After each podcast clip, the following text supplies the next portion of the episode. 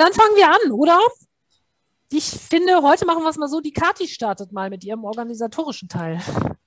Was? Überfordert mich nicht. Mach es heute mal anders.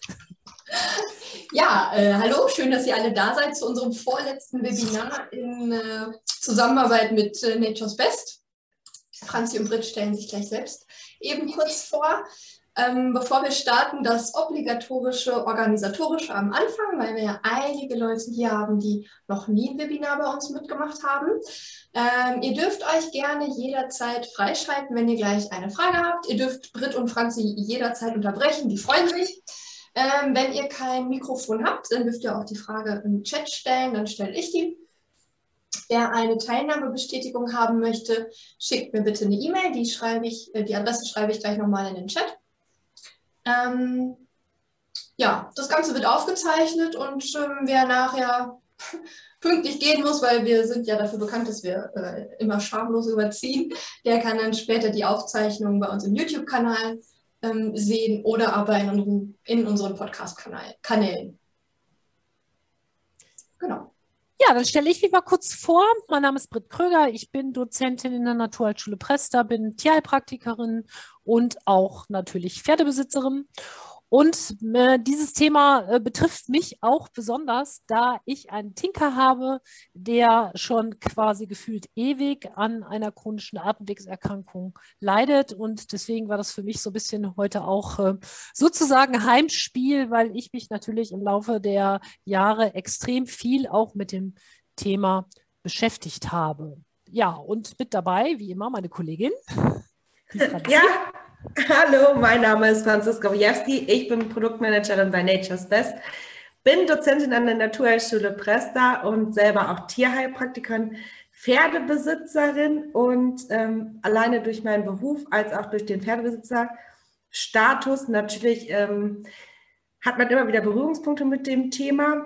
Ich persönlich habe kein Pferd mit chronischen Atemwegserkrankungen, ähm, bin aber sehr interessiert in der Richtung und bin gespannt, was ihr heute auch als Fallbeispiele mitgebracht habt. Gut, dann starte ich auch direkt mal. Also, wie Kathi schon gesagt hat, wenn ihr Fragen habt, unterbrecht einfach. Erstmal beginnen wir allgemein mit dem Atemwegen. Die Lunge ist beim Pferd eines der größten Organe und sehr, sehr wichtig für das Pferd als Lauf- und Fluchttier. Dafür braucht es natürlich eine Sauerstoffversorgung. Die Hauptaufgabe der Atemwege ähm, ist die Aufnahme von Sauerstoff aus der Luft und die Abgabe von Kohlendioxid. Es wird also Luft in die Lunge transportiert wo der Sauerstoff ins Blut übergeht. Auf dem Rückweg nimmt die Luft wiederum das bei den Verbrennungsvorgängen im Körper entstandene Kohlendioxid mit raus. Der Atmungsapparat wird in obere und untere Atemwege allgemein unterteilt, wobei die oberen sich quasi im Kopfbereich befinden und mit Halsansatz die unteren Atemwege beginnen. Kommen wir nun einmal zum Aufbau der oberen Atemwege. Zu den oberen Atemwege gehören die Nüstern, die Nasenlöcher, die paarigen Nasenhöhlen, die Nasennebenhöhlen, der Nasenrachen und der Kehlkopf. Hier wird die Luft erwärmt, gereinigt und befeuchtet. Die Luft geht durch die Nüstern in die Nasenhöhlen. Dort wird sie gefiltert und gesäubert. Die dafür zuständige Schleimhaut, auf der so Härchen sind, transportieren Staub und Keime Richtung Rachen, wo sie vom Pferd entweder abgeschluckt werden können oder eben per Hustenreiz oder per Husten raustransportiert werden. Der Rachen ist über den Kehlkopf mit den Luftröhren verbunden und der Kehlkopf kontrolliert den Luftstrom in die Lunge. Wichtig ist, dass ein Pferd ein sehr langes Gaumensegel hat und deswegen niemals durch das Maul atmen kann. Also ein Pferd ist darauf angewiesen, durch die Nüstern zu atmen. Und nice to know ist nicht ganz unser Thema, aber weil es eben als Symptom Husten, Atemnot, Schluckstörungen und Atemgeräusche hat, ist, dass die Equinen eine Besonderheit haben, und zwar den Luftsack. Durch diesen sind bei Pferden kaum Mittelohrentzündungen vorhanden, jedoch Luftsackerkrankungen. Und der Luftsack ist eine große Höhle, die ungefähr 300 bis 500 Milliliter fassen kann, die einen kleinen Kanal, ein, eine offene Verbindung zum Nasenrachen hat und dadurch oft zum Beispiel sich Keime oder Pilze da reinsetzen können. Dann geht es weiter mit den unteren Atemwegen. Zu den unteren Atemwegen zählen die Lunge, die Luftröhre und dann auch die Bronchien bzw. die Alveolen, also die kleinen Lungenbläschen. Mit der, Luftröhre, mit der Luftröhre beginnen die unteren Atemwege. Beim ausgewachsenen Pferd kann die Luftröhre tatsächlich sogar bis zu einem Meter lang sein und ungefähr einen Durchmesser von fünf Zentimetern erreichen, was natürlich relativ groß ist. Sie schließt am Kehlkopf an und die Innenseite der Luftröhre ist mit Flimmerepithel ausgelegt, welches Fremdpartikel mit Hilfe von Husten Richtung Rachen transportiert. Weiterhin gibt es viele Becherzellen, also Schleimzellen, die die Luft anfeuchten und erwärmen.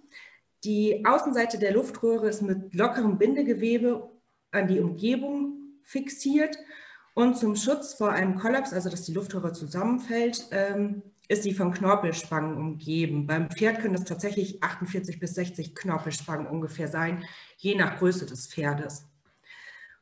Oberhalb des Herzens teilt sich die Luftröhre in zwei Bronchien auf, die wiederum jeweils eine, in eine Lunge führen. Die linke Lunge des Pferdes ist etwas kleiner als die rechte. Es ist dadurch bedingt, dass wir Platz fürs Herz noch anatomisch brauchen. Und gemeinsam mit dem Herz füllt die Lunge den Thorax des Pferdes aus. Die Bronchien teilen sich in der Lunge immer weiter auf und verästeln sich. Sie gleichen einem hohlen Baumstamm, deswegen auch diese baumartige Verzweigung, die man oft sagt. Ähm, oder was Sie vielleicht schon mal gehört haben, was ihr schon mal gehört habt, ist, dass man es auch als Bronchialbaum beschreibt. Am Ende der Bronchiolen sitzen Alveolen, also eben die gerade schon genannten Lungenbläschen. Ähm, das sind luftgefüllte Bläschen, die bei einem Pferd tatsächlich, wenn man sie alle nebeneinander auslegen würde, ungefähr die Größe eines Fußballfeldes haben. Also ein Pferd kann ungefähr bis zu 750 Millionen Alveolen in seiner Lunge haben.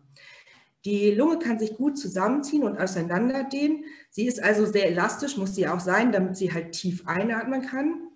Denn elastisches Bindegewebe hält Bronchien, Bronchiolen und Alveolen und Blutgefäße der Lunge zusammen. Also durch dieses Ausdehnen und wieder ähm, Zusammensacken wird das alles zusammengehalten. Kommen wir nun einmal zu den Alveolen und zu den Bronchien. Genau. Darf ich noch mal eben kurz was Ja, sagen? es war eine interessante Sache vielleicht noch zur Luftröhre, weil ich das selber erlebt habe. Ich habe äh, früher eine Stute gehabt, die ist mittlerweile tot, die immer ähm, so ab einer bestimmten Frequenz im Galopp anfing zu hüsteln. Und irgendwie wurde das ja im Laufe der Zeit schlimmer, also gerade nach langen Galopptouren oder auch nach anstrengenden Trabeinheiten immer wieder Husten und äh, eben auch Atemprobleme. Und äh, irgendwann habe ich dann eine Bronchoskopie machen lassen. Und dabei kam raus, und deswegen diese Sache mit der Luftröhre, in der Bronchoskopie kam raus, dass die mehrere Knorpelspangen gebrochen hatte im Bereich der Luftröhre. Das war von außen nicht tastbar und auch nicht zu sehen, hat aber natürlich dazu geführt, dass sich in der Luftröhre einfach das Lumen, also die, der Durchmesser, ähm, vehement verkleinert hat. Und das führte dann eben unter bestimmten Voraussetzungen eben jetzt starke Galopparbeit und im Alter, wo sowieso Bindegewebe und alles natürlich schlechter wird, dann eben zu dem Problem. War auch ganz interessant, weil man vorher eben dann davon ausgegangen oder der Tierarzt jetzt ohne die Bronchoskopie gesagt hat, naja, die wird auch irgendwie eine chronische Lungenerkrankung haben. Also das nur mal so als Tipp ist auch eine Möglichkeit. Sowas kann passieren als Unfall. Das kann schon im Fohlenalter irgendwie passieren, ne? wenn die irgendwo auf eine Kante knallen oder so. Die sind natürlich relativ fest, aber das kann eben auch gut passieren. Das kann auch passieren, wenn ein Pferd stark tritt, gerade wenn die Pferde jung sind. Und das äh, immer mal mit bedenken. Also ich finde, ab so einem gewissen Punkt lohnt sich eben diese Bronchoskopie, weil man doch dann einmal die Möglichkeit hat, alles so ein bisschen von innen zu sehen. Das wollte ich eben einmal sagen, weil das, ähm, ja, Ja, noch nie gehört, ja, tatsächlich. ist aber, als ich dann in der Klinik war, haben die gesagt, das ist gar nicht so selten, dass sie Okay. genau das feststellen und dass oft Pferde Jahrzehnte sogar fast schon falsch therapiert werden, weil eben, ne, das hat ja nichts zu tun an sich so mit der Lunge, sondern das Aber sonst hat die nicht gehustet, also nur ab einem gewissen Galoppfrequenz. Ja, also wenn das, wenn die Beanspruchung stärker wurde und tatsächlich dann auch mit dem Alter, weil natürlich, wie gesagt, Bindegewebe wird schlechter im Alter und natürlich die Auskleidung wird schlechter, die Zellen werden schlechter. Also sie konnte das immer schlechter kompensieren dann irgendwann. Die Verletzung war aber uralt, das hat man gesehen. Also die hatten vermutet, dass das im Fohlenalter oder so irgendwann wohl passiert ist, ne? Oder zumindest als Jungpferd. Das kann man ja, können die ja heute auch sehen, wie alt irgendwie sowas ist. Das war total verwachsen. Und natürlich, wahrscheinlich Bindegewebe baut sich auch mit der Zeit auf, war das dann eben auch stärker geworden im Alter. Ne? Ja, und man kann es ja schwierig therapieren, ne? Da kann man ja eigentlich relativ. Nein, kannst du nichts machen. Nee. Also Ne? Aber dann macht es natürlich auch keinen Sinn, irgendwas spitzwegerig oder sonst was nee. zu geben. Ne, wenn das dann eben anatomisch sowas, ich wollte das nur sagen, weil das tatsächlich ja. relativ unbekannt ist und man findet es nicht so häufig in der Literatur. Aber da habe ich mich natürlich damit beschäftigt und wie gesagt, Tierklinik sagte, so selten kommt es nicht vor. Okay, faszinierend. Also erschreckend manchmal ja auch irgendwie, ja. ne? Ähm, so, jetzt genau. habe ich dich rausgebracht, Entschuldigung. Ach, ja, alles gut. äh, ich muss mich mal eben wieder sortieren. Ähm, Bronchien und Alveolen, da ist das Thema. Ähm, genau, über die Alveolen, also die Bläschenwand, wird Sauerstoff ähm, vom Hämoglobin aufgenommen, also vom Bluten, roten Blutfarbstoff. Und beim Ausatmen wird, der, wird das sauerstoffarme Blut dann ähm, beim beim Ausatmen wird dem sauerstoffarmen Blut Kohlenstoffdioxid entzogen und so funktioniert der Gasaustausch. Und das ist ja das Wichtigste, quasi, was die Atmung eigentlich macht, dieser Gasaustausch. Das bedeutet allerdings, wenn die Lunge einmal so geschädigt ist, ähm, dass die Alveolen zerplatzt sind oder kaputt gegangen sind, dass Lungenbläschen kaputt gegangen sind, weil zum Beispiel das Pferd eine akute Lungenentzündung hatte, nicht genügend Ruhe bekommen hatte, zu viel beansprucht wurde, die Lungenbläschen geplatzt sind, dann kann dieser Gasaustausch, auch wenn die akute Erkrankung vorbei ist, nicht mehr richtig funktionieren und die Leistungsfähigkeit des Pferdes bleibt gemindert, weil einmal zerplatzte Alveolen können sich nicht mehr regenerieren. Ähm, der Gasaustausch, also die äußere Atmung, habe ich eigentlich gerade schon erklärt. Ne? Ja. genau. Ähm, haben wir in der kannst du eine Folie weitermachen? Ich weiß ja. nicht, ob ich die nächste Folie gemacht habe mit der Muskulatur der Atmung. Ah ja, okay, genau. Gut, dann ähm, ein paar Fakten zum Mechanismus der Atmung. Und zwar das gesamte Lungenvolumen eines ungefähr 500 Kilo Pferdes, das entspricht ungefähr eines Großpferdes, beträgt 40 Liter. Pro Atemzug werden 6 bis 8 Liter ein- und ausgeatmet. Im Ruhezustand atmet ein gesundes Pferd 8 bis 16 Mal pro Minute. Und bei chronischem Atemwegserkrankten Patienten kann man oft eine deutliche Mehratmung feststellen bzw. eine Bauchatmung sehen. Bei Anstrengung eines Pferdes ähm, können die Atemzüge auf 120 bis 150 Atemzüge pro Minute hochgehen. Es ist allerdings unheimlich wichtig, bei einem gesunden Pferd regeneriert sich die Atmung auch sehr schnell und beruhigt sich die Atmung auch wieder schnell. Das ist ja auch das oft, was ein Tierarzt beim Belastungstest macht. Man lässt das Pferd einige Zeit galoppieren und dann ähm, nach einer halben Minute soll die Atmung sich wieder deutlich reduziert haben. Nur bei Anstrengung wird die Lunge komplett belüftet, also nur beim Galopp äh, kann die Lunge sich ganz ausweiten und wird komplett mit Sauerstoff versorgt sozusagen. Und das ist auch das Wichtige, warum jedes Pferd galoppieren sollte. Brit lacht mich hier mal aus, weil ich hatte ursprünglich mal, bis ich Brit mit ihren doch schweren Rassen kennengelernt habe, immer die Meinung eher, dass äh, jedes gesunde Pferd schon relativ lange am Stück galoppieren soll. Ist natürlich rasseabhängig. Aber ein Pferd, das nie galoppieren darf, und gerade im Winter Pferde, die zum Beispiel auf einem Winterpaddock gehalten werden, wo keine galoppierfähige Fläche ist. Nicht nur, dass es in den Leitlinien zur deutschen Pferdehaltung steht, dass ein Pferd auf einer galoppierfähigen Fläche Auslauf haben muss. Ähm, nein, es schadet einfach auch der Gesundheit, es schadet einfach auch der Atmung. Natürlich, wenn ein Pferd gerade akute Atemnot hat, dann muss es natürlich nicht galoppiert werden und ähm, irgendwie noch mehr Atemnot gebracht werden. Aber ein Pferd, was vielleicht eine chronische Atmungserkrankung hat, aber im Moment so weit ist, sollte schon im Galopp auch gearbeitet werden. Im Galopp passt sich die Atemfrequenz der Galoppfrequenz an. Das bedeutet, ähm, dass das Pferd ja im Einklang mit dem Galopp zwar atmet, aber ein zum Beispiel nicht sitzender Sattel oder ein klemmender Reiter kann dies doch stark verhindern und damit die normale Atmung des Pferdes runtersetzen im Galopp. Und dazu kann es auch kommen, dass Pferde zum Beispiel im Galopp, im Galopp die Luft anhalten und dann überhaupt nicht leistungsfähig im Galopp sind und nicht vernünftig durchgaloppieren. Also es hat nicht immer was damit zu tun, weil das Pferd nicht unbedingt galoppieren will. Da sollte, finde ich, auch nochmal ein bisschen mehr der Fokus drauf gelegt werden. Ähm, ganz, ganz wichtig, nach der Galopparbeit oder nach der Reitarbeit allgemein, ist die Cool-Down-Phase, also quasi auch das Trockenreiten, weil sich hier die Atmung wieder beruhigen kann und der Gasaustausch, der natürlich dazu dient, auch äh, Giftstoffe zum Beispiel, also Kohlendioxid, was ja bei vermehrter Muskelarbeit einfach auch vermehrt gebildet wurde, abzutransportieren und die Luft ähm, und die, das Blut, also das Atmungssystem mit frischem Sauerstoff wieder zu versorgen.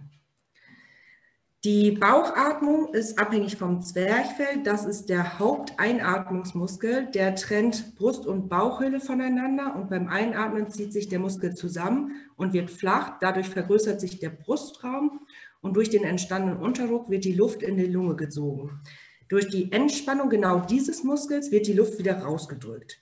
Und die Brustatmung geschieht durch die Zwischenrippenmuskulatur, die beim Einatmen sich nach oben und außen zieht und damit eben Luft reinlässt. Ich hätte eine Frage aus dem Chat. Ja. Und zwar, mh, mm, bei welchem Wert der Sauerstoffsättigung würdet ihr euch Sorgen machen? Im arteriellen Blut gemessen. Ist, glaube ich, ein bisschen auch nach, ähm, nach Tierklinik abhängig. Äh, ich meine, dass mir die Tierklinik Karthaus letztes Jahr ab 90 Prozent gesagt hat.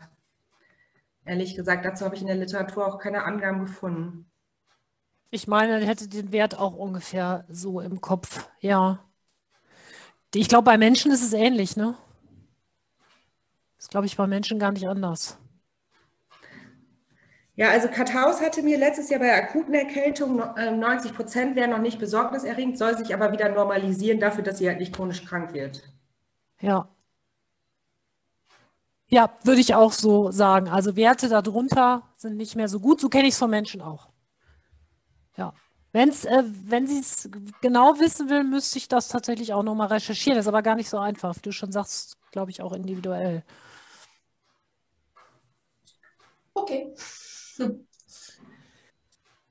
Genau, zu den Symptomen, beziehungsweise auch noch mal einmal ruhig kurz zurück, auch noch mal zu dieser Galoppgeschichte. Hm, alte Pferde und Galopp, weil Franzi das auch so schön sagt, ein Pferd sollte auf jeden Fall galoppieren. Jetzt haben wir natürlich zum Teil bei alten Pferden, die vielleicht auch einfach den Anreiz nicht mehr so haben zu galoppieren, weil die vielleicht auch entsprechend in der Seniorenherde stehen und ähm, vielleicht, keine Ahnung, jetzt die, der Anreiz dafür auch nicht mehr so besteht. Bei denen ist es ja auch ganz typisch, dass sie immer mal wieder so ein bisschen husten. Und das liegt unter anderem nämlich genau daran, dass die oft eben nicht mehr galoppieren oder ausreichend galoppieren. Das heißt, die Lunge wird nicht mehr wirklich so richtig entfaltet für einen längeren Zeitraum.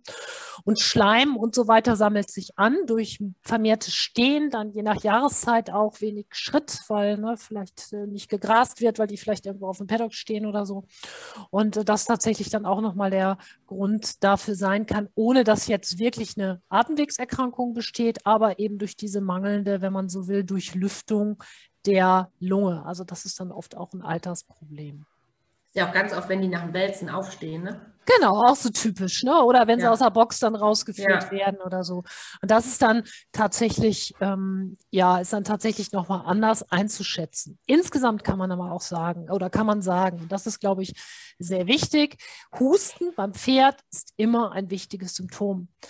Das heißt, wenn das Pferd, ich höre dann so oft, dass sie sagen, ja, ja, der hustet aber immer nur die ersten ein, zwei Minuten beim ja. Reiten. Oder, ne? einmal beim Antraben. Genau, oder einmal beim mhm. Antraben. Mhm. Und da muss man sagen, das muss man beim Pferd tatsächlich immer und immer ernst nehmen. Das wäre beim Hund ein bisschen was anderes, der ab und zu mal, ja, vielleicht hier und da sich mal verschluckt oder ein Haar oder hier mal hustet. Aber bei Pferden ist es zumindest so, dass wir der Sache immer auf den Grund gehen müssen. Das heißt nicht, dass es immer schlimm ist, aber in jedem Fall, weil man muss sagen, die meisten chronischen Atemwegserkrankungen entstehen deshalb, weil die Besitzer es relativ auf die leichte Schulter genommen haben. Und dann eben ähm, so es irgendwann zum schweren Verlauf kommt in der chronischen Form und dann im Grunde man eigentlich nicht mehr handeln kann. Das ist ein Riesenproblem. Liegt natürlich auch daran, dass wir mit unseren Pferden nicht so zusammen sind wie mit dem Hund oder mit einer Katze. Ne? Das heißt, wir sehen die eine bestimmte Zeit und ähm, ja, wenn dann vielleicht auch Stallkollegen nicht jetzt mit aufmerksam sind oder man wird vielleicht nicht darauf angesprochen, dass das Pferd hier oder da mal hustet oder das kriegt wirklich einfach keiner mit, weil der Offenstall, wo dann keine keine Ahnung, ab 4 Uhr ist da keiner mehr, kann das natürlich auch sein, dass wir die Sache so oder so eben ein bisschen verpassen. Also Husten natürlich als klassisches Symptom oft am Anfang auch einer Erkrankung. Dann natürlich so Sachen wie Leistungsverlust der oder Leistungsdepression, die allerdings, muss man sagen, auch oft ganz schleichend vonstatten geht, sodass auch das der Tierbesitzer vielleicht nicht unbedingt mitbekommt. Der denkt dann erst, ach, fährt vielleicht nicht ganz so gut drauf oder ne, es ist, geht eben so sukzessive. Das ist dann auch immer ein Problem. Alle Sachen, die so sukzessive vonstatten gehen, sind natürlich dann ja oft nicht so wahrnehmbar. Man gewöhnt sich so ein bisschen daran oder der Besitzer gewöhnt sich daran. Dann natürlich so ganz offensichtliche Sachen wie zäher, gelber oder grüner Nasenausfluss, wenn äh, sozusagen auch eine akute Infektion irgendwo mit mitspielt. Also man kann ja auch immer beides haben. Pferd, was zum Beispiel auch eine chronische Atemwegserkrankung haben, kann zwischendurch auch akute Schübe sozusagen haben. Auch durchaus, dass sich da nochmal Bakterien oder Viren eben mit reinsetzen ja, eine flache Atmung beziehungsweise verstärkte Atmung und natürlich am Ende der Erkrankung oder am Ende der ähm, chronischen Atemwegserkrankung immer diese sogenannte sichtbare Dampfrinne. Das ist dieser, ja, diese Einkerbung, die es dann gibt zwischen den, ja, zwischen Rippenbogen und Bauchmuskulatur und die eben zeigt, dass das Pferd eben extrem mit der Bauchmuskulatur äh, beteiligt ist am Ausatmungsprozess und das eben nicht mehr vernünftig hinkriegt. Das ist ja so, was wir eigentlich so als erstes uns auch angucken. Wir sehen ein Pferd mit Atemproblemen und gucken eben nach hinten und schauen, inwieweit diese sogenannte Dampfrinne da ausgebildet ist. Bei schweren Verlauf, beziehungsweise das gehört eigentlich auch schon zum schweren Ver Verlauf eigentlich diese Dampfrinne eben unter Umständen blaue Schleimhäute durch den ja, durch den Sauerstoffmangel, den die Pferde eben haben. Das passiert natürlich besonders dann auch in Bewegung.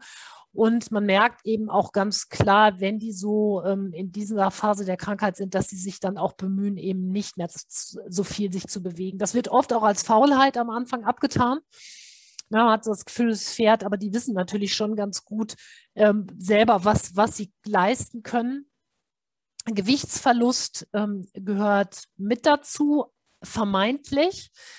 Ähm, das heißt, oft sind ja gerade die mit den chronischen Atemwegserkrankungen die, die auch oft so aufgepumpt aussehen. Das heißt, Luft verbleibt ja tatsächlich physisch gesehen mit im Bereich des Körpers, drückt auch auf den Darm. Also ganz häufig haben diese Pferde ja auch Probleme mit Koliken, die erstmal überhaupt nicht in Zusammenhang gebracht werden mit der Atemwegserkrankung, die aber natürlich ganz klar zusammengehören, diese Symptome auch.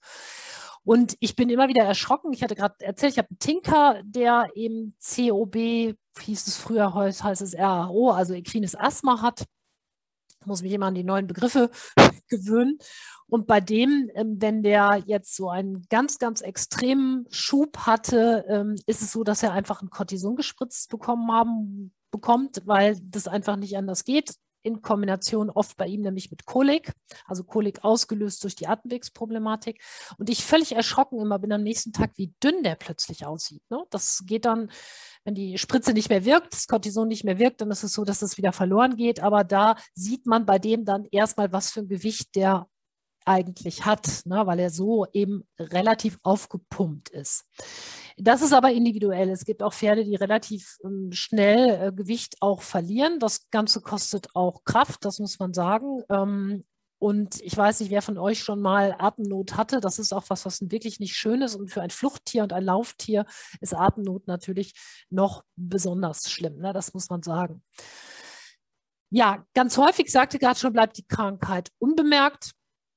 Ähm, das heißt, äh, die akute Phase bekommt der Besitzer vielleicht nicht mehr mit. Ähm, Reitschwelle beim Husten ist sehr hoch und die Symptome kommen dann manchmal auch in Intervallen, werden dann vielleicht auch nicht so ernst genommen oder ja, man, viele Besitzer haben dann auch immer ja, ich will jetzt nicht sagen eine Ausrede, aber ach ja, heute war es heustaubig und ach ja, es ist ja auch sehr kalt heute und ne, so solche Sachen. Und ich muss sagen, ich, mir stehen dann immer die Haare zu Berge, wenn die Leute sich das dann immer so selber erklären, jetzt auch so im eigenen Stall, wo ich immer denke, oh nein, oh nein, oh nein, guckt lieber genau nach, was es ist und handelt schnell. Denn ähm, die Ursache ist ja tatsächlich dann irgendwann zu 99 Prozent auch die Haltung. Ja, Ursachen sagte ich gerade. Infektionen und Viren und Bakterien, das steht ganz oft an Anfang der Erkrankung. Allergien, ähm, Schimmelpilzsporen, Futtermilben, Blütenpollen, alles Mögliche. Man hat ähm, mal bei den ja, chronisch atemwegserkrankten Pferden auch mal so Allergietests mal in Massentests durchgeführt und klar konnte man sagen, also Schimmelpilzsporen, Futtermilben und so gibt kaum ein Pferd, was darauf nicht reagiert im Allergietest. Aber man muss sagen, am Ende war es so, dass doch die Reizung tatsächlich vom Staub, ähm, Sandpartikeln und diesen ganzen Sachen, die eben im Heu und im Stroh sind, tatsächlich überwiegen. Bei allen Sachen eigentlich, das konnte man feststellen. Ähm, das heißt, klar, ne, Schimmelpilzsporen, die haben wir natürlich auch sowieso im, im Stroh, oft, oftmals auch im Heu, das muss man sagen. Das ist ja auch nicht immer wahrnehmbar. Das heißt, das rieche ich als Besitzer auch nicht unbedingt. Wenn ich das rieche schon im Heu, dann ist es sowieso schon extrem. Aber wenn eben ja sozusagen die, ähm, die Verarbeitung nicht 100 Prozent überprüfbar ist durch den Pferdebesitzer, kann man davon ausgehen, dass es sicherlich viele Chargen gibt, wo immer mal wieder auch Schimmelpilze drin sind. Ja, die Reizung, dann eben Bewegungsmangel kann tatsächlich auch eine Ursache sein, die da ja einfach dafür sorgt, wir sagten es gerade mit der Belüftung der Lunge, mit dem mangelnden Bewegung, Pferd als Lauftier. Das ist natürlich so, dass sich dann in dem Moment Sekrete sammeln. Das heißt, Bewegungsmangel ist hier nicht ursächlich für die ähm, Erkrankung an sich, aber setzt so eine Kaskade natürlich in Gang, wo am Ende eben eine Atemwegserkrankung steht. Nachhaltige Konfrontation mit schlechtem Raufutter hatten wir gesagt, Feinstaub. Und da muss man sagen, ich weiß nicht, ob ihr diesen Heubertech kennt, diese Entstaubungsanlagen für Heu, die jemand von euch schon mal kennt. Es gibt ja mittlerweile einige Großbetriebe, die das haben. Und das, was da übrig bleibt am Ende, muss tatsächlich als Sondermüll entsorgt werden. Also dieser Feinstaub, der da dann hinterher geballt ist. Franzi, wusstest du das? Ich wusste gar nicht, dass das als Sondermüll entsorgt ja, werden muss, weil ich frage mich jetzt gerade, wer macht das denn dann? Hm, wie die es machen, weiß ich nicht, also. aber im Grunde, weil Feinstaub, ja, weil das ist wirklich ein ja. Schadstoff, der da am Ende ja. bei diesen Maschinen rauskommt. Die werden da, weiß ich wahrscheinlich, ob die da kompostieren dürfen oder so, weiß ich jetzt nicht. Aber das ist tatsächlich richtig krass. Und wenn man sich überlegt, wie viel ein Pferd vielleicht im Laufe seines Lebens von diesem Feinstaub jetzt auch mit aufnimmt, ist es eben auch nicht wenig. Und was man ja auch denkt, äh, finde ich immer drüber nachdenken muss, ja, unsere Pferde sind A und O, aber auch das Stallpersonal. Ne? Ich finde, viele Leute denken immer gar nicht über ja. ihr Stallpersonal nach oder über die Leute, die morgens füttern und abends und Heunetze stopfen und einstreuen. Also wenn die später Asthma haben, ist das auch kein Wunder, ne? Genau, das ist ja schon fast wie eine Bergbaulunge, ne? Ja. ja. Genau. Ja, ja, das ist auf jeden Fall so. Darum entscheiden sich ja viele Betriebe auch dazu, solche ja, solche Maschinen eben anzuschaffen, ähm, um das eben auch für die Mitarbeiter ähm, zu verbessern, das stimmt. Oder eben wirklich Trocknungsanlagen, die sozusagen schon vorher den Feinstaub irgendwie auch rausfiltern. Aber ist natürlich schwierig. Ne? Ja, insgesamt als Ursache natürlich die Haltungsbedingungen. Das Pferd, was eben in der Box gehalten ist, ähm, gehalten wird auf Stroh, ähm, Belastung mit Ammoniak und ähm, Schimmelpilzbelastung sagten wir gerade, wobei die ja nicht unbedingt immer nur zu finden ist, zum Beispiel im Futter, sondern tatsächlich auch im Holz um das Pferd drumherum.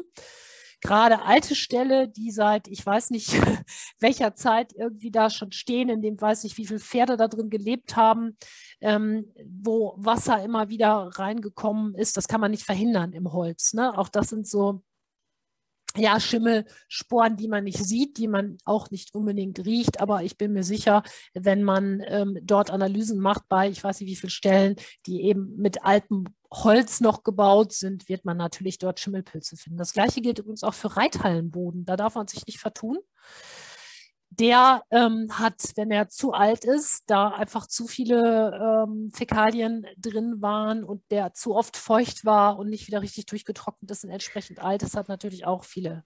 Ja. Und Reithallenboden, die Reithallenboden zur Haltung kommen wir eigentlich gleich noch. Aber ganz Ach, Entschuldigung, ja, weil wir hier die Haltungsbedingungen. Ja, ja, ja, aber ich wollte dazu auch was ergänzen, nämlich ganz schlimm, diese Teppichschnitzel. Ja, schrecklich. Ähm, ja. Die ja noch damit beworben, beworben werden zum Teil, dass man die nicht abäppeln müsste. Mhm. Ähm, das ist natürlich, wenn man da im Sommer alleine schaut, wie viel Staub hochgeht und dann überlegt, wie viel Staub man nicht sieht oder wie viele Partikel man nicht sieht, die natürlich hochkommen und das Pferd soll schön mit der Nase relativ weit unten laufen. Genau. Und sich dann das da schön, ja, nee, die finde ich auch ganz fürchterlich. Das ist, finde ich, auch extrem unhygienisch. Die Dinger müssen ja auch wirklich als Sondermüll entsorgt werden, irgendwann ja. mal, wenn man die loswerden will. Ne? Also ich kann mir vorstellen, dass sie vom Reiten gar nicht so schlecht sind, aber ähm, so für, also ein COBler braucht man da nicht drauf äh, reiten. Und ein Pferd mit. Sehenschaden auch nicht. Auch nicht, das stimmt, genau. Ja, das heißt, wir haben ganz, ganz viele ähm, ja, schlechte Haltungsbedingungen, die dann die Lunge am Ende auch schädigen. Ähm, irgendwann ist die Lunge einfach überfordert und es entsteht dann eben eine chronische Erkrankung. Die chronische Lungenerkrankung in der Form, so wie sie wir kennen, und das ist ja mittlerweile auch eine riesige Zahl, gibt es in der Natur so nicht. Natürlich gibt es auch da Pferde, ähm, Wildpferde zum Beispiel, die äh, Lungenprobleme auch mal haben, wo natürlich auch virale oder bakterielle Infektionen sich mal ausbreiten können. Aber man muss natürlich sagen, dass extrem viele Pferde bei uns ähm, sozusagen hausgemacht sind. Das fängt in der Fohlenzeit schon an. Das heißt, wenn die nicht genug rausgekommen sind, zum Beispiel auch im Winter, ist es ja so üblich in diesen Großstellen, wo ich weiß nicht, jetzt 30, 40 Jährlinge zum Beispiel auch zusammenstehen, die im Winter dann irgendwie in so Laufstellen zusammenlaufen, wo eben dann, naja, vielleicht tatsächlich nur alle drei Monate mal einmal gemistet wird. Da sind natürlich Sachen, die schon ähm, schwer wiegen. Das ist was, was wir aber nicht mitbekommen in der Regel, weil wir unser Pferd vielleicht erst kaufen, wenn es drei oder vier ist und gar nicht wissen, wie da sozusagen die Lungenkarriere Karriere auch schon war, ein paar Jahre. Stimmt, Britt, aber man darf auch nicht vergessen, es gibt Untersuchungen dazu, dass die Feinstaubbelastung bei einem guten Matratzenstreu oder auch die Ammoniakbelastung bei einem guten Matratzenstreu, bei einer Matratze, die richtig gepflegt wird und richtig dick jeden Tag eingestreut ist, tatsächlich ja weniger ist als bei einer Box, die jeden Tag gemistet wird. Ne? Da ist ja wieder das Management die Frage. Also würde es Eine Frage. richtig hinbekommen? Aber für mich, ich, was ich damit eigentlich sagen will, das ist klar, da gibt es immer auch viele verschiedene Arten jetzt einzustreuen. Oder aber ich meine, gerade Jungpferde müssen natürlich raus an die Luft. Und auch das ist ja oft im Winter ähm, nicht gegeben. Ne? Und ähm, ja, das mein, wollte ich eigentlich eher damit sagen. Ja. Dann natürlich hast du trotzdem ein anderes Milieu in, in so einem Laufstall, wo du Feuchtigkeit hast, wo du Wärme hast, wo du trotzdem auch ja, Ammoniakausnutzung hast. Oft ist es ja auch so, die werden abgesetzt, kommen mit den verschiedensten Keimen, Flora, Bakterien alle zusammen in einen Laufstall und dann werden sie eh erstmal alle krank. Ne? dann bekommen sie alle irgendwas, ja. damit sie aufhören zu husten. Also das ist ja auch so, man sagt ja oft, ne, der Rotz geht einmal durch bei den Absetzern. Ja. Ähm, ja. Das kann natürlich auch schon schwierig werden. Auf jeden Fall. Und wie gesagt, ich weiß eben oft nicht, wenn ich ein Pferd kaufe, was, wie, wie wurde das gehalten die ersten Jahre, wie war da die Aufzucht, wie viel sind die rausgekommen und so weiter. Und das ähm, ist natürlich auch immer ein Problem und beeinflusst das mit, weil das Pferd ja eigentlich relativ lange diese Sachen kompensieren kann.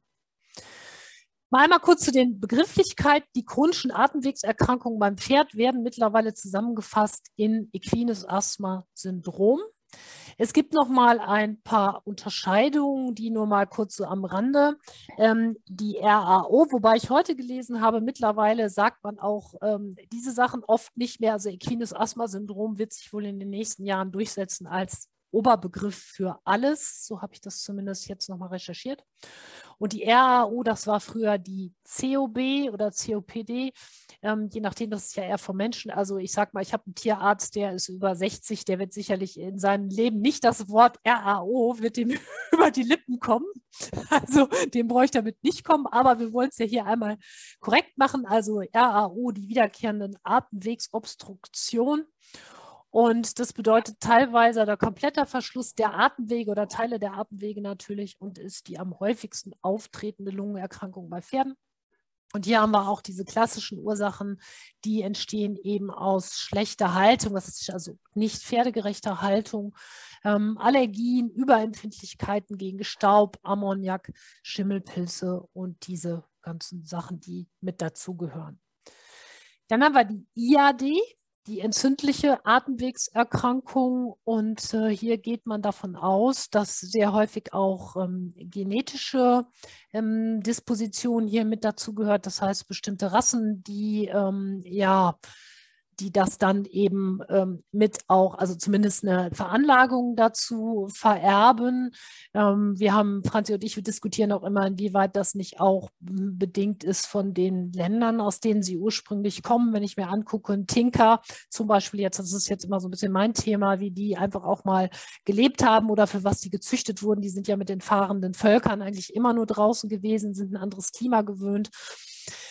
Oder eben andere Rassen, auch Isländer, die ja auch häufig chronische Atemwegserkrankungen haben. Das kann man so ein bisschen auch weiterspinnen und sagen, naja, zum Teil ähm, kommen die natürlich auch in ein ganz anderes Klima, in ein ganz anderes Lebensumfeld. Und ähm, das kann natürlich auch schon mit Auslöser sein für diese Sachen. Ja, dann haben wir auch hier Staub, Schimmelpilztoxine, Ammoniak, Allergien und auch vorausgegangene Infektionskrankheiten.